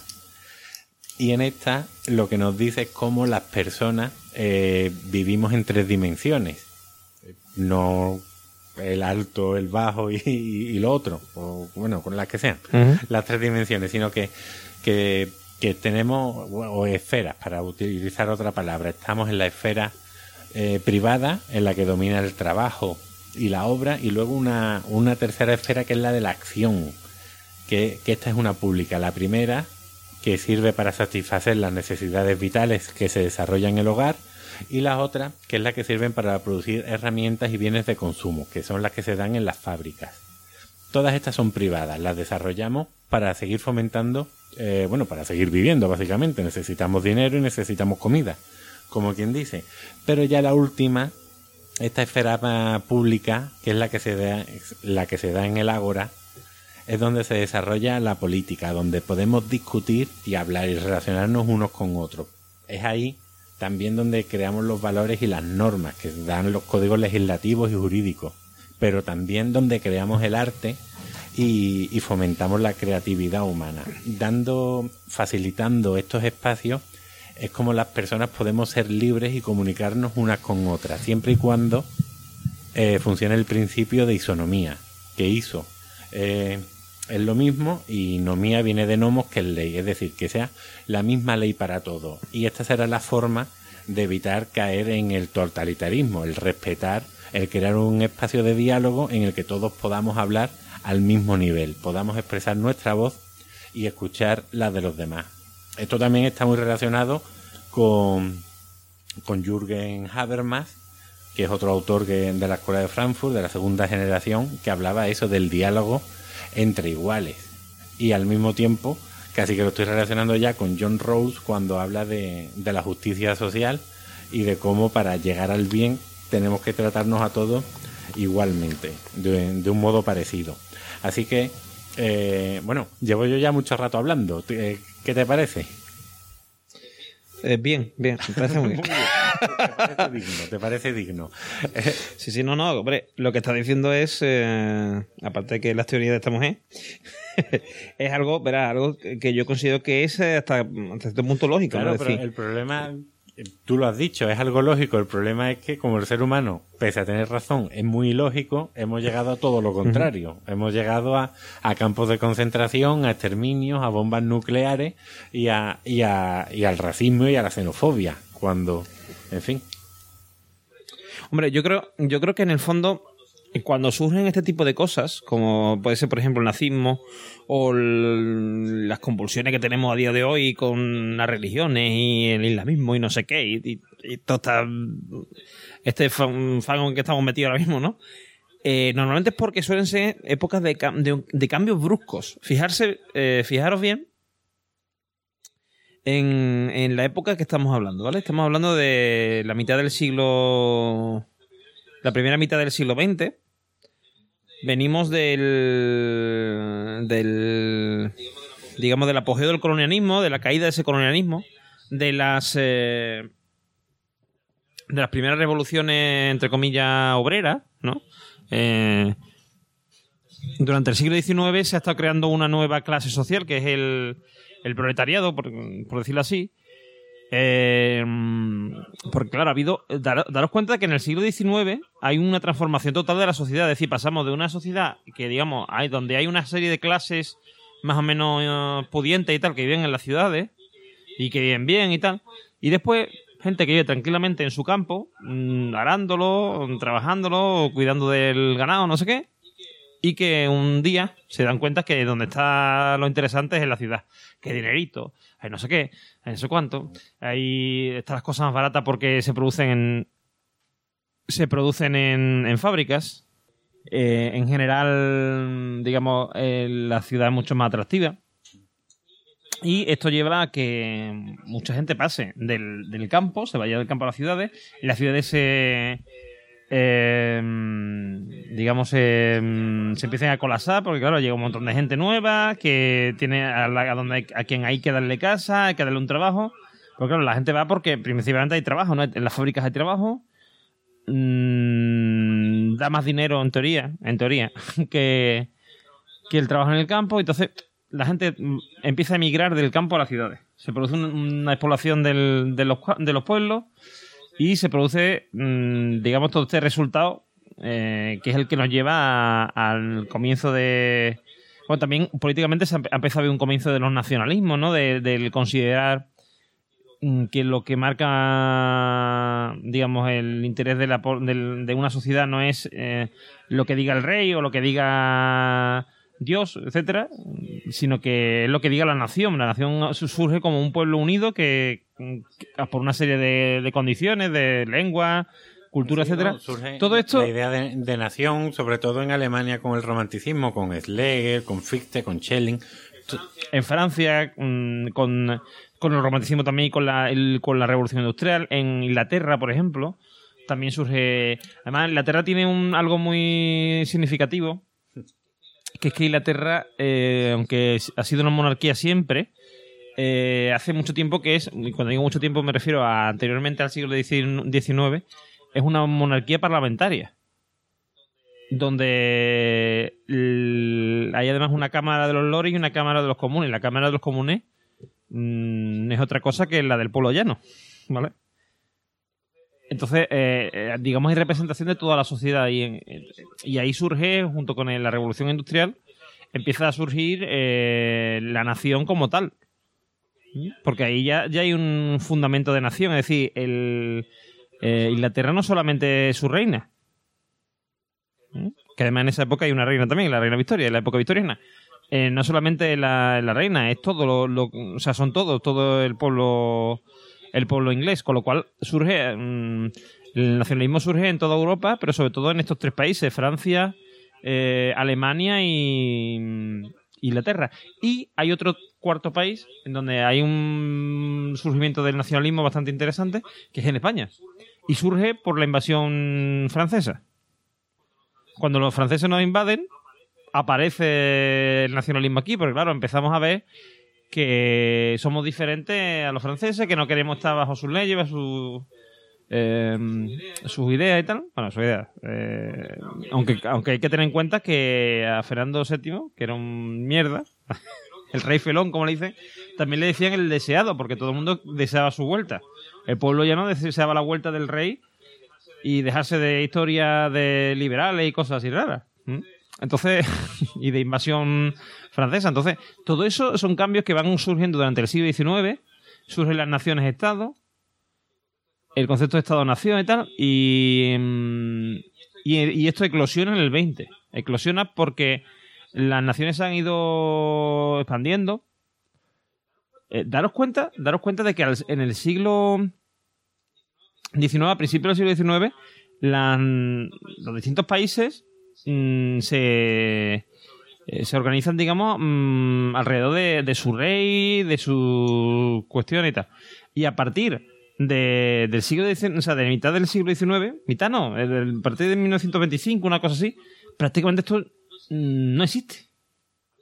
Ha habido una transformación enorme, o sea, decía, sigue habiendo reyes, sigue habiendo, pero ya mm, hay cortes, por llamarlo así, o vamos, hay parlamentos y hay, o sea, la cosa cambió muchísimo. A final del, o sea, la, España, por ejemplo, de final del siglo XIX, la del turnismo este de con Isabel II y tal, no tiene nada que ver con la de su padre. Es que no tiene nada que ver. Es una sociedad totalmente distinta y sobre todo hay muchísima industrialización en toda Europa y todo esto lleva una serie de problemas, de enfrentamientos, de, de, de- de carencias, digamos, porque claro, el sistema reinante en ese momento ya deja de ser válido porque ha cambiado tanto la sociedad que ya no tiene nada que ver con lo que con lo que al principio sost- sostenía, ¿no? O sea, esa esos cimientos no, no valen ya para esta casa. Esta casa ha cambiado, la, la hemos remodelado entera y ya no tiene nada que ver. Y, mm, y ocurre esto, ¿no? O sea, ocurre esta serie de cambios y eso eclosiona, pega un petardazo en el siglo, en el siglo XX, mm, sobre todo mm, a, tra- a través de la Revolución Rusa. Es decir, en el momento que se produce la Revolución Rusa, empieza a haber una especie de reacción contraria que son los nacionalismos del tipo del nacionalsocialismo. De hecho, eh, daros cuenta, si os ponéis a analizar nacionalsocialismo, eh, la falange, eh, los camisas negras estos de, de Mussolini, son todo en realidad una especie de como de comunismo, pero de derecha. ¿Mm? Abogan por una sociedad igualitaria, no sé qué, pero todo desde el punto de vista, digamos, conservador. Entonces, mm, se, ante- se, se contraponen, digamos, al comunismo. Y ahí es donde viene ese enfrentamiento y es donde, donde digamos, podemos situar el nazismo y lo que ocurre con el nazismo. ¿Vale? Porque da- démonos cuenta de que hemos tenido la Primera Guerra Mundial, que la Primera Guerra Mundial eh, ha la ha perdido Alemania y ha salido muy, muy, muy maltratada. ¿eh? La gente, mm, o sea, el resto de naciones la tratan como si fueran la escoria de las naciones. A ti no te queremos, ¿vale? Y tiene además que pagar un dineral que mm, vas, vayas a estar ahí puteado durante un montón de años, no sé qué. ¿Y qué ocurre? Que sube el sentimiento nacionalista en Alemania y la gente mm, se, mm, digamos, se lanza en una especie de, de campaña eh, en, en pos de, mm, de levantar a Alemania económicamente, mm, eh, esto políticamente y, anímicamente de todas formas. Es decir, quieren poner a- Alemania donde ellos creen que, le pertenece. Y, ahí llega Hitler diciendo, sí, porque Alemania es lo mejor del mundo y porque nosotros mm, eh, estamos puteados y Europa nos está dando la espalda y no sé qué. Y claro, y él se, mm, digamos, aprovecha el discurso, lo que ya hay en la calle, para juntarlo en su discurso y hacer lo que a él le parece. Y se forma la que se forma. Que es lo que, lo que, lo que nos explica Naren y sobre todo lo que, lo que se ve en la película, ¿no? Porque en la película, al final de la película tú empiezas a preguntarte, mm, ¿no serán tan víctimas los alemanes, digamos, arios como lo- los judíos? En el sentido de que no han tenido opción Mm, igual que no tuvieron opción los judíos de salvarse, eh, si tú eras mm, alemán y no te unías a, a los nazis, probablemente o tu familia no iba a comer o ibas a tener problemas políticos y por lo tanto con tu vida, ¿no?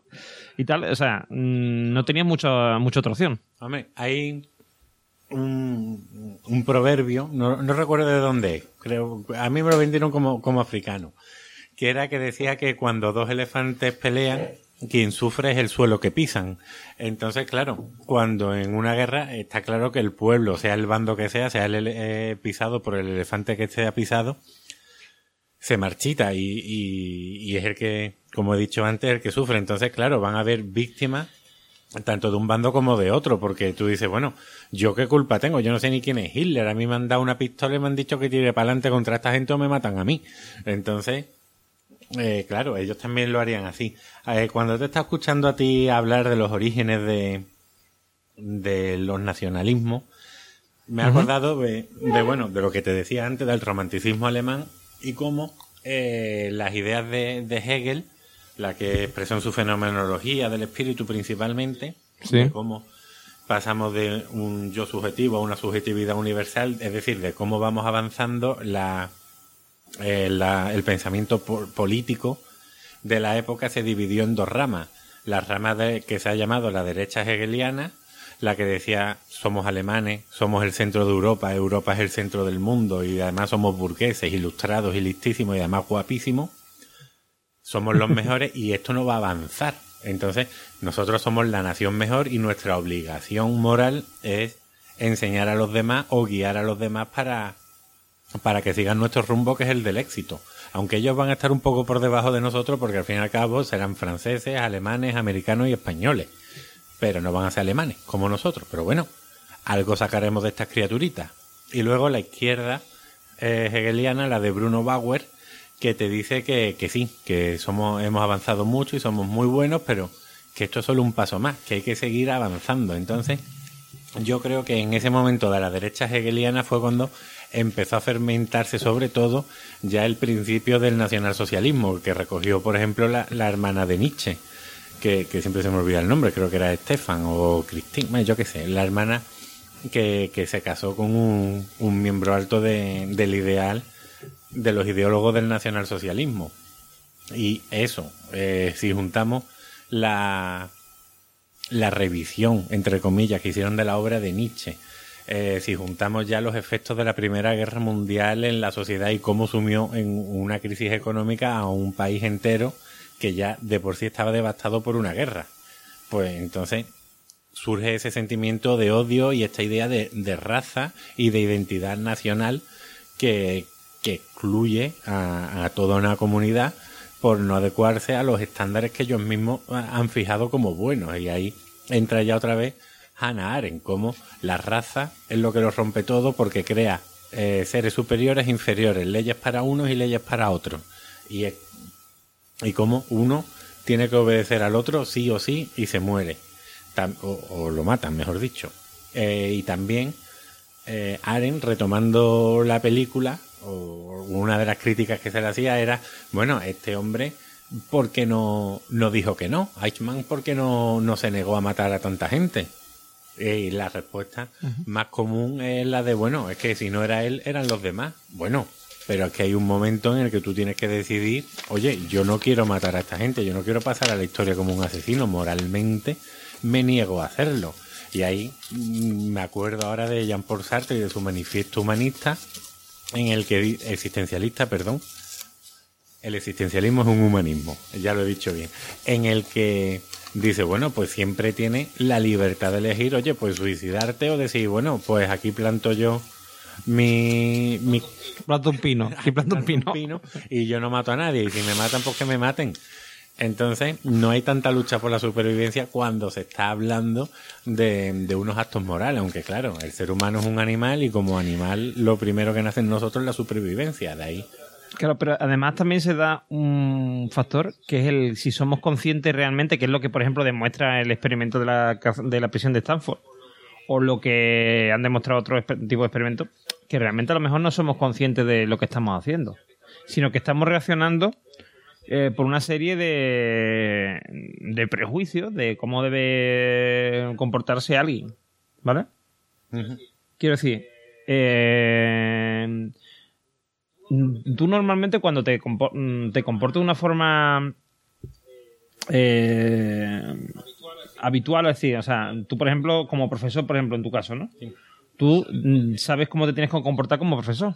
Ahora, si mañana te sacan de tu, de tu trabajo y te ponen a, a yo qué sé, a ejercer de juez, por ejemplo, tú vas a intentar ser eh, un juez justo, mm, eh, o lo que sea, pero conforme tú crees que son, juez, son justos los jueces. ¿Vale? Es decir, tú vas a intentar comportarte como un juez, ¿vale? Es decir, si tú eres, por ejemplo, coronel del ejército alemán, ¿vale? Tú tienes una serie de obligaciones que tienes que cumplir, que tú, tú crees que tienes que cumplir. Y una de ellas es no decir que no a las órdenes, no cuestionarlas. Eh, eh, porque las órdenes son órdenes. ¿vale? lo decía Kant en su escrito que, que es la ilustración, que decía que los soldados no tienen que pensar, los soldados tienen que obedecer leyes. Claro, y tú, y tú, ¿de acuerdo? En ese momento no estás pensando lo que estoy haciendo está mal.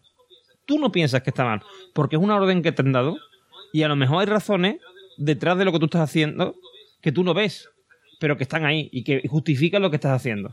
Y tú no lo cuestionas, tú lo, lo haces. Por ejemplo, siguiendo el ejemplo que decía yo antes de, de, de esto, de, de lo del autobusero, ¿no? Que va en su autobús, el conductor de autobús eh, que va en su autobús y no, y no para, o sea, no le abre a una viejecita que viene allí corriendo. Eh, él a lo mejor, a lo mejor no imaginemos que no se lo ha explicado nadie, pero él sabe que todo el mundo lo hace y que es su obligación hacerlo. O bueno, simplemente en su contrato dice, tú tienes que parar solo en las paradas señalizadas y, ya claro, pero, él dice, pues no está en la palabra. Claro, y, él, en ese momento no piensa si lo que está haciendo está bien o está mal, es, es que tengo que hacer esto. Y además, ¿quién me dice a mí que esa vieja en realidad no es una inspectora de, ¿sabes? De la empresa que viene a... O, pues claro, todo eso te lo puedes llegar a pensar. Imagínate además si estamos hablando, porque esto, claro, esto es un absurdo, si estamos hablando de, de un conductor de autobús. Pero es que si estamos hablando del nazismo y de, la, y de la Segunda Guerra Mundial, ahí probablemente si te viene alguien y te dice, oye, mira que vamos a liberar unos cuantos de judíos que están aquí en el esto. ¿Te parece bien? Y tú dices sí. Y probablemente el tío te diga, soy de las Gestapo y le acabo de cagar, ¿sabes? Entonces tú, no, tú, eso no te lo, no te lo planteas siquiera. No sé qué te hablar. Es lo que tienes que hacer y es lo que hace. un acento alemán diciendo liberemos a uno. Bueno, esto es más un acento ruso, pero tú dices, mm, esto ya suena raro. Este hombre oculta algo. sí, sí. Pues sí, eh, claro, y esa, es una disyuntiva en la que yo espero no encontrarme nunca y que es, eh, creo que es evidente que, está ahí, es decir, mm, no, podemos, no podemos distraernos de, esa idea, ¿no? De que mm, muchas veces no somos conscientes, o, bueno, no somos conscientes, no somos capaces de pararnos a pensar de, las implicaciones de, nuestro, de nuestros actos. porque no... pues destrozando a la humanidad. Por eso, por eso esa frivolidad, esa, esa maldad, no la hacemos queriendo, no la hacemos porque odiemos a, los judíos o, odiemos a las viejecitas que van corriendo, ¿no? para, ir terminando, para ir terminando esta sección, voy a dejar un, un pensamiento al aire. A nuestro oyente. Un pensamiento al aire. ¿Vale? Que es un pensamiento para que la gente reflexione, que es el siguiente. ¿Cómo creéis que en un futuro verán los Mm, los seres humanos de, a lo mejor de dentro de 100 años, lo que estamos haciendo ahora con el medio ambiente y con el tema del petróleo y tal. O sea, es decir, para ahora pensar, dirán, esta gente eran unos bárbaros que estaban ahí mm, gastando bolsas del supermercado, mm, botellas de agua, no sé qué, y, se estaba acabando el petróleo y estaban ahí sin preocuparse del petróleo y, y, cada vez la cosa iba peor, el calentamiento global que ahora mm, tenemos un problemón con esto y esta gente no echaba ni cuenta de esto. Eran unos bárbaros, estos tíos no sabían ni lo que estaban haciendo. ¿Vale? Y, nosotros somos conscientes de que está, el peligro está ahí, de que todo. O sea, eh, mira, hay una cosa que me llama mucho la atención, que es lo siguiente. Cuando yo estudiaba en la GB, o sea, estoy hablando de ahora 20 años. Más, un eso iba a decir, un poquito más, un poquito más. un poquito más, un poquito más, sí. 28, eh, puede ser más o menos, 28, bueno, más o menos, por ahí. Eh, pues en esa época, la gente mm, éramos, la gente que, que habitaba en el mundo éramos unos 5.000 millones. Y ahora somos 7.000. O sea, en, en, 30 años, vamos a poner, hemos aumentado en 2.000 millones. Como dentro de, 3 años, de 30 años seamos otros 2.000 o otros, otros 3.000, seamos 10 mil millones de personas, o sea, esto va cada vez más. va a rebosar la gente cayendo por los polos porque ya no cabemos. correcto, correcto.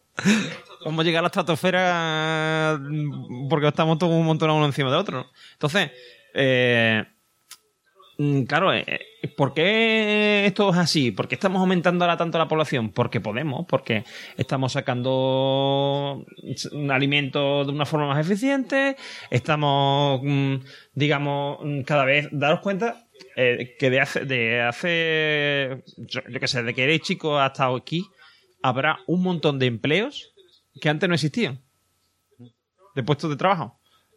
El que se encarga de, hacer no sé qué a las máquinas. El que se encarga de, por ejemplo, el community manager. Hace 10 años no, había, no sabía, nadie sabía lo que era un community manager. Y hoy todo el mundo quiere ser uno, ¿no? Entonces, ¿por qué es este surgimiento de, profesiones y tal? Porque cada vez hay que mm, hay más necesidades, porque hay más gente, y sobre todo hay más necesidades de puestos de trabajo. ¿Sabes? O sea, hay más cosas que hacer, hay que hacer algo para ser útil en la sociedad. Y hay que buscarle sitio a la gente para que sea útil en la sociedad. Y eso es una cosa en la que no reflexionamos y vamos hasta allí. Y, claro, y alguien dirá, a lo mejor cuando ya, ya lo hayan solucionado, dirá, ¿cómo estos tíos, estos ineptos, no eran capaces de darse cuenta de esto? ¿Qué bárbaros eran? Eran unos bárbaros. Hablaban de la civilización, pero ni civilizar ni polla. Claro, eh, tú, has, dicho una cosa ahora interesante que me va a conectar a mí a la tercera parte cuando hable de un libro de Saramago, que es La Caverna, que tú has dicho. Se crean nuevos puestos de trabajo porque son útiles. ¿Y, y qué pasa con, con aquellos que ya están obsoletos, que desaparecen, que ya eh, tienen que huir de la sociedad estas personas, no, no son aceptados por el conjunto que es industrializado y avanzado. Entonces, Hombre, normalmente, normalmente lo que suele ocurrir es que mm, se mantiene ese puesto de trabajo, se mantiene hasta que muere la persona que lo ejerce. Eso es lo que... al- y entonces desaparece, porque nadie tiene interés en seguir ese camino. claro, pero mientras muere esta persona, oye, esta persona a lo mejor muere de hambre. Entonces, Bueno, eh, mira, por ejemplo, en muchos casos de, por ejemplo, los artesanos y tal, mm, no sé, eh, hay una cosa, tú sabes, tú sabes sobre lo que es, pero se lo explico a los oyentes que no son de Andalucía y ni de España, que son las sillas de, de NEA, ¿vale? Son sillas de, de caña, de, o sea, con la caña de la planta, ¿no? Pues se hacen, se cortan tiras y esto se hace una silla de madera y el y lo que es la parte del asiento, pues se, teje con estas cañas, ¿no? Eh, estas cañas secas tal y cual, que son muy maleables, pues se, se, atan y se ponen de una manera que crean un asiento. Esto a día de hoy, en Andalucía, que es un sitio donde tradicionalmente eso se ha dado y ha sido una cosa muy quedan poquísima gente que lo haga. ¿Sabes? Pero sin embargo sigue habiendo necesidad. Y, estamos hablando de un sitio como Andalucía donde, donde en todos sitios hay una, en todas las ciudades grandes hay una feria, ¿eh? y en esa feria esas sillas se utilizan. Pero claro, una cosa que además se fabrica eh, una vez, que dura mucho tiempo, y que, claro, no hace falta que haya 2.000 tíos trabajando en eso. Con que haya 20 en toda, en toda España es suficiente, a lo mejor. ¿Sabes? Entonces, mm, sigue habiendo, muchas veces sigue habiendo necesidad de esas profesiones, pero van desapareciendo. Hay otras no, otras profesiones que no. A lo mejor yo que sé, por ejemplo, el, el farolero, el, el sereno, por ejemplo, el sereno, el famoso sereno. El sereno surge porque había que encender y apagar mm, las luces de la, de la ciudad por la noche. Cuando eso desaparece, se mantiene durante un tiempo como una especie de vigía nocturna, ¿eh? de, de guarda, o sea, de policía nocturna, pero mm, termina desapareciendo y, de- y deja de tener sentido. Además, Sereno, una cosa que tenía también es que llevaba las llaves de, la- de las casas. Tenía llaves de las casas y te abría. Si quería ir a un sitio, ¿no? ¿usted dónde va? Pues a tal sitio. Ah, pues venga, le voy a abrir. Y te abría y subía. ¿eh? Con lo cual tú puedes llegar borracho a tu casa con un piano y el, y el señor sereno te llevaba a tu casa, te, te acostaba casi. Hombre, no te acostaba, pero digamos que por lo menos te, te metía en tu casa. Y, y, era, y es una profesión que ha desaparecido. Ha ido desapareciendo conforme ha dejado siendo, dejando de ser útil. Lo que pasa es que, claro, eh, ha habido muchas profesiones que conforme han ido desapareciendo, ha habido un surgimiento de otras profesiones que han asumido esa mano de obra que se perdía. Por ejemplo, la fábrica. Y eso es lo que ha, lo que ha terminado ocurriendo. Bueno, yo creo que terminamos ya esta sección porque ya nos hemos ido de Yo creo que sí. Anaren, se, se- se- se nos ha ido el discurso a- al mundo del consumo. Yo creo, yo creo que esta vez llegamos a las tres horas casi. Yo ¿eh? creo que sí, ¿eh? entre parones y parones, pues Sí, sí, se, sí. se nos va, se nos va. Pero bueno, vamos a ver qué nos depara esta tercera y última sección.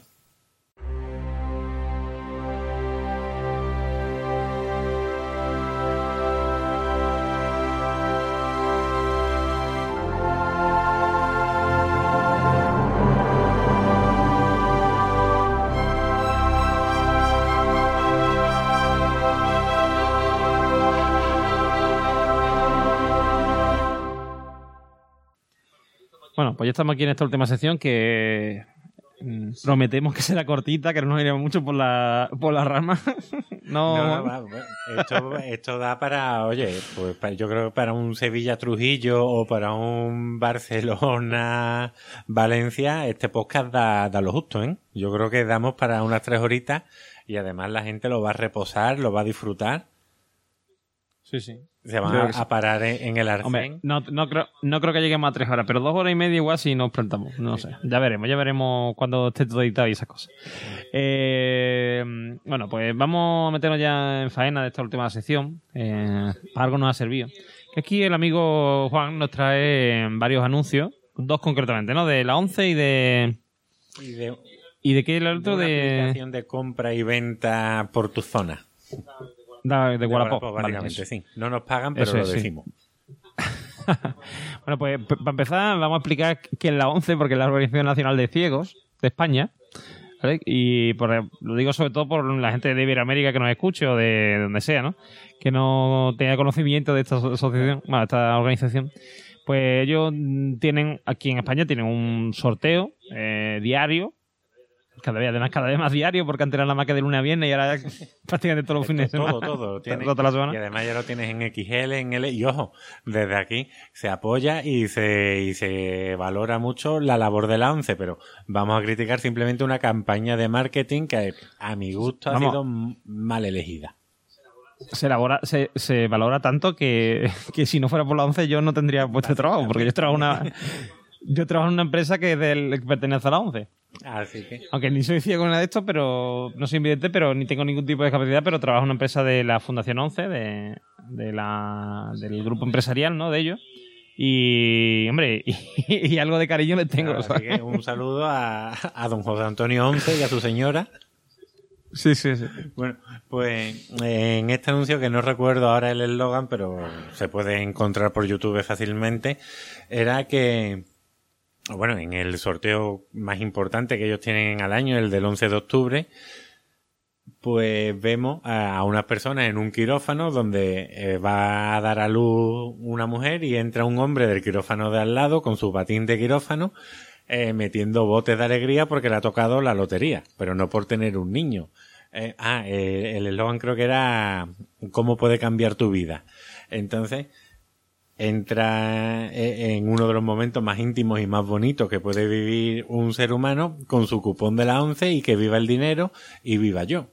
Y después el otro eh, anuncio de la campaña es en una boda, pues uno de los invitados empieza a meter botes de alegría porque le ha tocado la, le ha tocado el cupón y va a ser millonario y va a tener mucho dinero. Entonces fastidia otro momento importante de cambio en la vida de unas personas. Claro, eh, sabemos que lo que se está vendiendo es que te va a tocar la lotería, pero te lo están vendiendo como diciendo, oye, el dinero es lo más importante que hay, es más importante que establecer una relación formal eh, con la persona a la que tú quieres, o es más importante que traer un hijo al mundo, eh, porque el dinero lo puede todo. Y así, enlazando, ya llegamos al que yo creo que que es el caso más extremo, que es el de Wallapop, que es el, de, el anuncio del himno sapo el de Futurama, porque de, de ciento y poco palabras que se dicen en un anuncio que dura 12 segundos, que también está en YouTube, te dicen compra, vende, compra, vende, vende, compra, te lo dicen seis veces. ¿Las has contado? ¿Has contado las palabras y las veces que lo dicen? Sí, que las conté esta mañana, pero he perdido el papelito. Así que. Vaya, hombre. Que, pero más o menos creo que eran 11 veces. No, no que dijeran compra y vende, sino que decían o comprar o vender o compra y vende, vende y compra, vende, vende, vende. Entonces, te estás metiendo eh, la idea de, consumo, pues, pues ya casi de un modo intravenoso y, radical. Entonces, eh, es para, para, para, eh, parar un momento y decir, oye, un momento, realmente toda nuestra vida tiene que girar en torno a comprar, a vender y a tener dinero porque eso es lo que se nos vende. La respuesta fácil sería, pues claro, es una empresa y una empresa tiene que ganar dinero y la publicidad es una forma de ganar dinero. Entonces, eh, empezaríamos a defender que es lícito eh, la forma de vida que se nos está imponiendo desde la televisión. Cuando eh, puede ser que en, este mundo ya en el neoliberal en el que nos encontramos, donde el capitalismo ha sido eh, asumido como la única forma económica existente y se nos olvidan otras alternativas y que el capitalismo nos lleva desde que nació el ser humano, creemos que, que es lo más normal del mundo. Entonces, eh, surgen varios problemas alternativos. El más importante es el de la alienación, que antes hemos estado hablando de Marx, eh, antes hemos hablado de, del origen del proletariado y de cómo hay un problema existencial en el ser humano, que hemos perdido nuestra propia naturaleza y nuestra esencia, aquellos que nos define como especie, la humanitas, que, diría un latino, y, y se nos ha influido o se nos ha metido otra forma de, de plantear la, la realidad. Es como una hiperrealidad, que de eso hablaba Baudrillard en su libro que es Cultura y Simulacro, que además aparece en la película de Matrix, que es el libro que tiene Neo, donde guarda los disquetes. Y ahí Baudrillard en este libro, que además lo leí el otro día porque tenía yo ganas de leer a este hombre, así soy yo de sádico, pues dice que estamos viviendo en un mundo que no es real, es un mundo artificial, pero está tan bien hilado y se nos ha inculcado tanto en la cabeza que creemos que es el auténtico. Entonces desde la tele se nos, se nos venden unos estándares tanto de vida como de belleza como, como éticos incluso. Y ya se nos dice que, que esta alienación de la que hablaba antes hace que vivamos un vacío. Y este vacío lo intentemos llenar. Porque claro, si encuentras un, un agujero, tienes que taparlo, tienes que alisarlo. O sea, si alisan las carreteras, pues, pues tu existencia también la tienes que alisar y quitar todos los problemas que haya. La cuestión es cuando la llenamos con cosas que no son reales, que son vacuas. Y, y se, se llega a fomentar incluso el conformismo, porque la publicidad se convierte en una herramienta que está puesta al servicio del capital, en la que nos dicen qué es lo que nos gusta o más bien qué es lo que nos tiene que gustar o cómo debemos de ser unos miembros aceptados por la sociedad a partir de unos objetos materiales, como puede ser eh, pues un iPhone o un coche o o qué te digo yo, unas vacaciones en la playa. De hecho, se fomenta tanto el, el conformismo que, que, se acaba apagando el espíritu crítico porque si me dan un segundo coche y unas vacaciones en la playa, para mí se ha acabado la lucha obrera. Dicho de un modo rápido y mal. Es decir, yo no voy a pelear si ya he conseguido esto. Como, como decía un profesor eh, universitario, eh, el que llega a entender realmente el socialismo son los, es el capitalismo, son los bancos. Cuando te dice, vamos a ver, trabajador, ¿tú qué quieres? ¿Ser como tu jefe? Pues toma, te doy esto y te lo pongo a un interés. Y me lo vas a estar pagando toda la vida.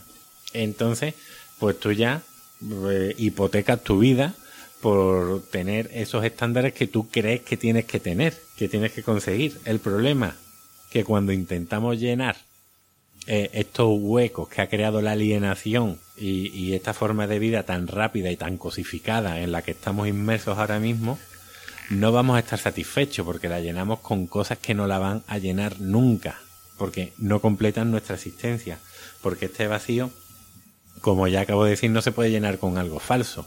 y si nos remontamos, fíjate, al segundo episodio que grabamos, o al tercero, que era en el que hablábamos de Epicuro, Epicuro ya, cinco siglos antes de Cristo, te decía que para ser feliz solo necesitas libertad, amigos y ser autosuficiente, que no necesitas nada más, no necesitas grandes joyas ni grandes historias. Yo cuando estoy dándole clases a mis alumnos y, por ejemplo, a esto, a los chiquitines, que este año hay una asignatura nueva que es valores éticos en primero de la ESO. Y les pregunto, vamos a ver, ¿qué crees tú que necesitas para ser feliz? Pues casi todos me dicen que necesitan un iPhone. Y cuando doy ética a los de cuarto, me dicen que lo que necesitan es un Jaguar. Que tú dices, bueno, vale.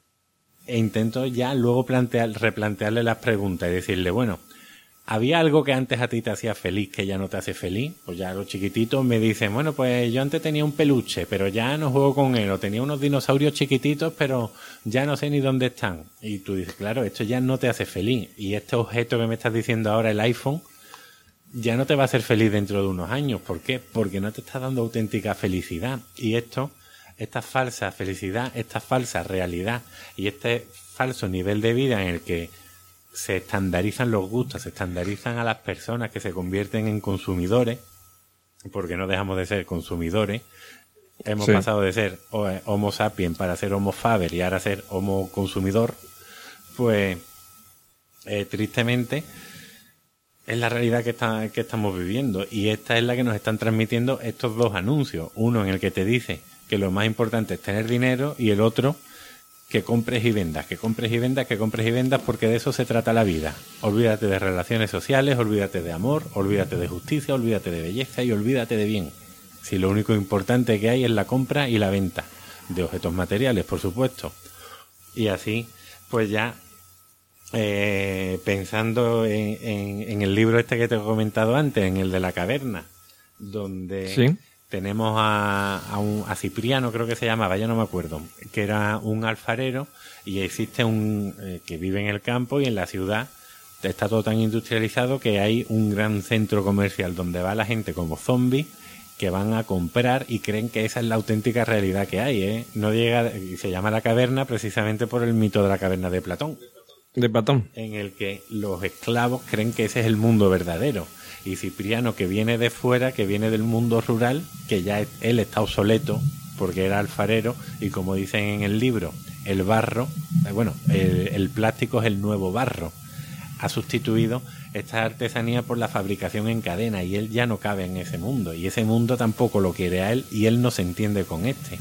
Y esto, pues claro, ya me retrotrae a, uno de mis géneros favoritos de cine, que es de las películas de zombies, con este Amanecer de los Muertos de Romero o el remake de Snyder, en el que están los zombies, están en un centro comercial haciendo las cosas que hacían estando vivos. Y y no sabes quién está vivo y quién está muerto, porque en un centro comercial las personas, muchas personas tienen la mirada perdida, no andan hacia ningún sitio, simplemente entran, miran, compran, se van, entran, miran, compran, se van y así podríamos seguir hasta que nos quedemos sin dinero. Y el que no tiene dinero quiere dinero para entrar en ese sistema, porque... A mí la pregunta que me surge, Juan, es, en, un centro comercial como este que dice de zombie tal, si vas a una hamburguesería, ¿qué te pone? ¿Un trocito de cerebro ahí entre dos panes? Posiblemente sí, no te diría yo a ti que no. Eh, sería una, buena pregunta. Y, fíjate ya, Pretty Woman, esta pedazo de película, donde ya no estamos comprando objetos, ya estamos comprando personas. Ah, Hombre, yo creo que Richard Gere a tanto como a zombie no llega, ¿eh? Ahora mismo es una señora mayor de Cuenca, porque Richard Gere, sí, sí. y dentro de unos años, pues, eh, se, se, irá zombificando poco a poco este, este buen hombre. Pero básicamente yo creo que para dejar eh, por lo menos mi parlamento concluido es simplemente eh, para hilar fino vamos a volver al principio, vamos a, volver a ser escépticos ilustrados y no a creernos todo lo que se nos vende, porque no todas las playas son como la de Malibu de de cómo se llamaba la serie de los vigilantes de la playa, porque ni siquiera Malibu de verdad es como la Malibu de los vigilantes de la playa. Entonces, ni necesitamos grandes coches, ni, necesitamos grandes lujos, ni marcas específicas que, de hecho, volviendo a lo que tú decías antes de las sillas de NEA, eh, son oficios que van desapareciendo. Y hace unos años no teníamos estas necesidades, no había un community manager y no había iPhone. Y, y cuando nosotros teníamos 10 años, un iPhone no nos hacía feliz, porque no existían. Entonces no será una necesidad tan real cuando no la teníamos antes. Y ahora un, niño me ve el iPhone eh, fuera del instituto y se vuelve loco. Maestro, maestro, tienes un iPhone. Y fíjate que mi iPhone es la patata, porque un iPhone 4 que tiene ya más años que la Tana. Pero bueno, ¿qué le vamos a hacer? Ellos se siguen emocionando con eso. Esperemos que por lo menos algún día descubran que la felicidad no está ni en los iPhones, ni en los Samsung, ni, ni en los otros que la felicidad está en uno mismo y en cómo nos relacionemos con los demás, tratándolo como, como fines y no como medios para conseguir fines inertes, fríos y vacíos. Toma ya. Hombre, esperemos que sí. Qué bonito te ha quedado. Qué bonito te ha quedado. Estoy más dejado emocionado. Dos lagrimitas como dos fundas de guitarra. Se nos han caído ahora mismo. Sí, sí. Pues bueno, yo creo que, con este pedazo de este pedazo de discurso que nos acaba de soltar Juan, podemos ir dando por concluido nuestro podcast de hoy. Eh, creo que nos vamos a quedar unas dos horas. Juan. Bueno, bueno, no hemos batido nuestro récord, pero yo creo que está muy bien. No. Y nada, y agradeceros como siempre eh, vuestras vuestras escuchas, que son muy apreciadas. Y nada, esperemos que, os guste. Si os gusta, pues ya sabéis, nos podéis encontrar en iTunes, en Evox, en nuestra página web que es audiosonaro.com eh, y en Twitter que somos... Que ¿En por qué? la calle también nos pueden encontrar. también por la calle también. Si vais por Puentes Genillos podéis encontrar por Juan y si venís por Sevilla pues conmigo. Y eh, también nos podéis encontrar en Twitter que somos Pienso Luego Ya. Y ya está, porque en Facebook no estamos. Después, bueno, cada, cada, uno por privado arroba jacamgo. Eso es, y eh, arroba Normion. Y nuestro email que es eh, arroba, eh, pienso luego ya, eh, o sea, perdón, arroba no, perdón. pienso luego ya, arroba gmail.com. Bueno, y eso es si os ha gustado el programa, que si no os ha gustado, os hacemos un programa entero para justificar que os guste. Ahí está, ahí está, está correcto. Si hace falta, si hace falta, se hace. Así que ya sabéis, encantado de estar de vuelta. Eh, sentimos mucho la tardanza, más que, más que vosotros incluso, porque nos lo pasamos muy grabando. Sí, además que, que yo ya tenía el monillo, pero claro, las circunstancias ha- han imposibilitado o, o han retrasado eh, nuestro encuentro y ha tenido que ser por internet. Así que fija, A ver si, a ver si, a ver si este experimento internetero sale bien. eh, la cosa no, no sale muy chunga. Y podemos eh, el próximo. eh, o sea, digamos, no tarda tanto en grabar el próximo, pienso luego, ya tú sabes, que, que nos lo, nos lo solicitan por las redes sociales. Pues sí, la verdad es sí. Incautos que no saben de lo que hablan. y no tan jóvenes, No ¿eh? tan no jóvenes, además. Bueno, sí, mira, si en la, en la, en la JPO, a la que no, no, no pude ir tristemente eh, físicamente, pero en corazón y- estaba allí todo el tiempo, oye, pues, y, a la gente le sonaba y le gustaba y, lo pedía, y además est- estuvimos hasta nominados, ¿eh? A un premio. Sí, sí. A uno no, a dos. Bien. A dos. Porque estuvimos en el de. Y en uno estuvimos ahí, ahí, ahí, eh, que quedamos empatados con los dos, los dos siguientes. Que además, yo digo una cosa, para mí es un honor eh, estar empatado como estuvimos con, con Istocas, que pedazo de podcast, sí, o sea. Y con Istocas y con el otro, no me acuerdo cuál era. no, la órbita de Endor, nada más, nada menos. O sea, no- creo que era. La órbita de Endor, eh, creo que era. Sí, creo que era la órbita de Endor. O igual estoy equivocado, no sé, pero vamos. Nada más que con Istocas ya tengo bastante, o sea, ya no me hace falta seguir. No, no, no, no, desde luego. ¿eh? Ah, no, no, perdón, era Dame la voz. Dame era la Dame la voz y. Dame la voz y. que es un programa que yo- me encanta, un podcast que me encanta y que escucho habitualmente. Eh, y, y soy muy amigo de Carlos y de Carles y tal. Y la verdad es que. es que para mí es un honor estar empatado con ellos. Desde luego, y, y bueno, y animarles a que mejoren su calidad porque nosotros estamos pisando fuerte. Ahí está, ahí está. Vamos, vamos sin. Hombre, la única razón por la que Trending Podcast nos ha ganado es porque salgo yo también. si no, no hubiese, no hubiese yo Bueno, día. bueno, en Luces en el Horizonte, que ha ganado, también salgo yo de vez en cuando. Así que, oye, ahí estamos, ¿eh? Correcto, correcto. Tú también tienes tu cachito de premio. Ahí está, a ver si me lo mandan ya. Luis, no te hagas de robar, chiquillo, y dale un bocadito al premio y mándamelo. Córtalo un trozo y se lo manda. Que yo me hago un llaverito o un escapulario. Sí, sí. La verdad que sí, pues nada, pues lo dicho, encantado de haber compartido este reto con vosotros y nos vemos en el próximo Pienso Luego ya tú sabes. Adiós. Si quieres escuchar el resto de capítulos, dejarnos un comentario o descubrir nuevos podcasts, puedes hacerlo en audiosonoro.com. Si deseas escribirnos un mail, puedes hacerlo a pienso luego ya, arroba gmail.com. Si quieres encontrarnos en Twitter, puedes hacerlo en arroba pienso luego ya. Y, por último, si nos quieres encontrar en iVoox, bien puedes localizar el usuario audiosonoro o bien el podcast Pienso luego ya tú sabes.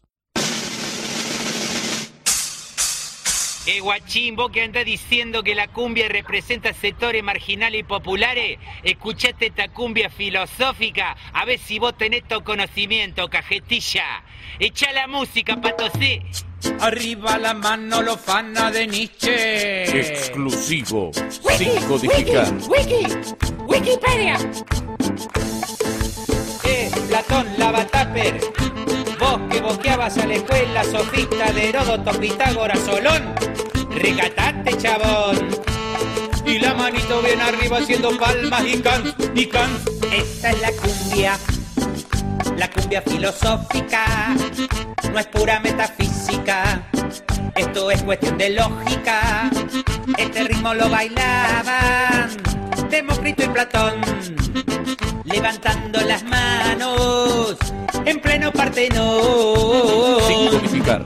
Todos pensaban que era una pavada, hasta que Sócrates dijo, solo sé que no sé nada, yo solo sé que no sé nada. La negación del todo es afirmar la nada. Yo solo sé que no sé nada. Yo solo sé que pintó la reflexión. Esta es la cumbia de la filosofía, que en el griego significa amor por la sabiduría. Filósofos del mundo la bailan sin parar.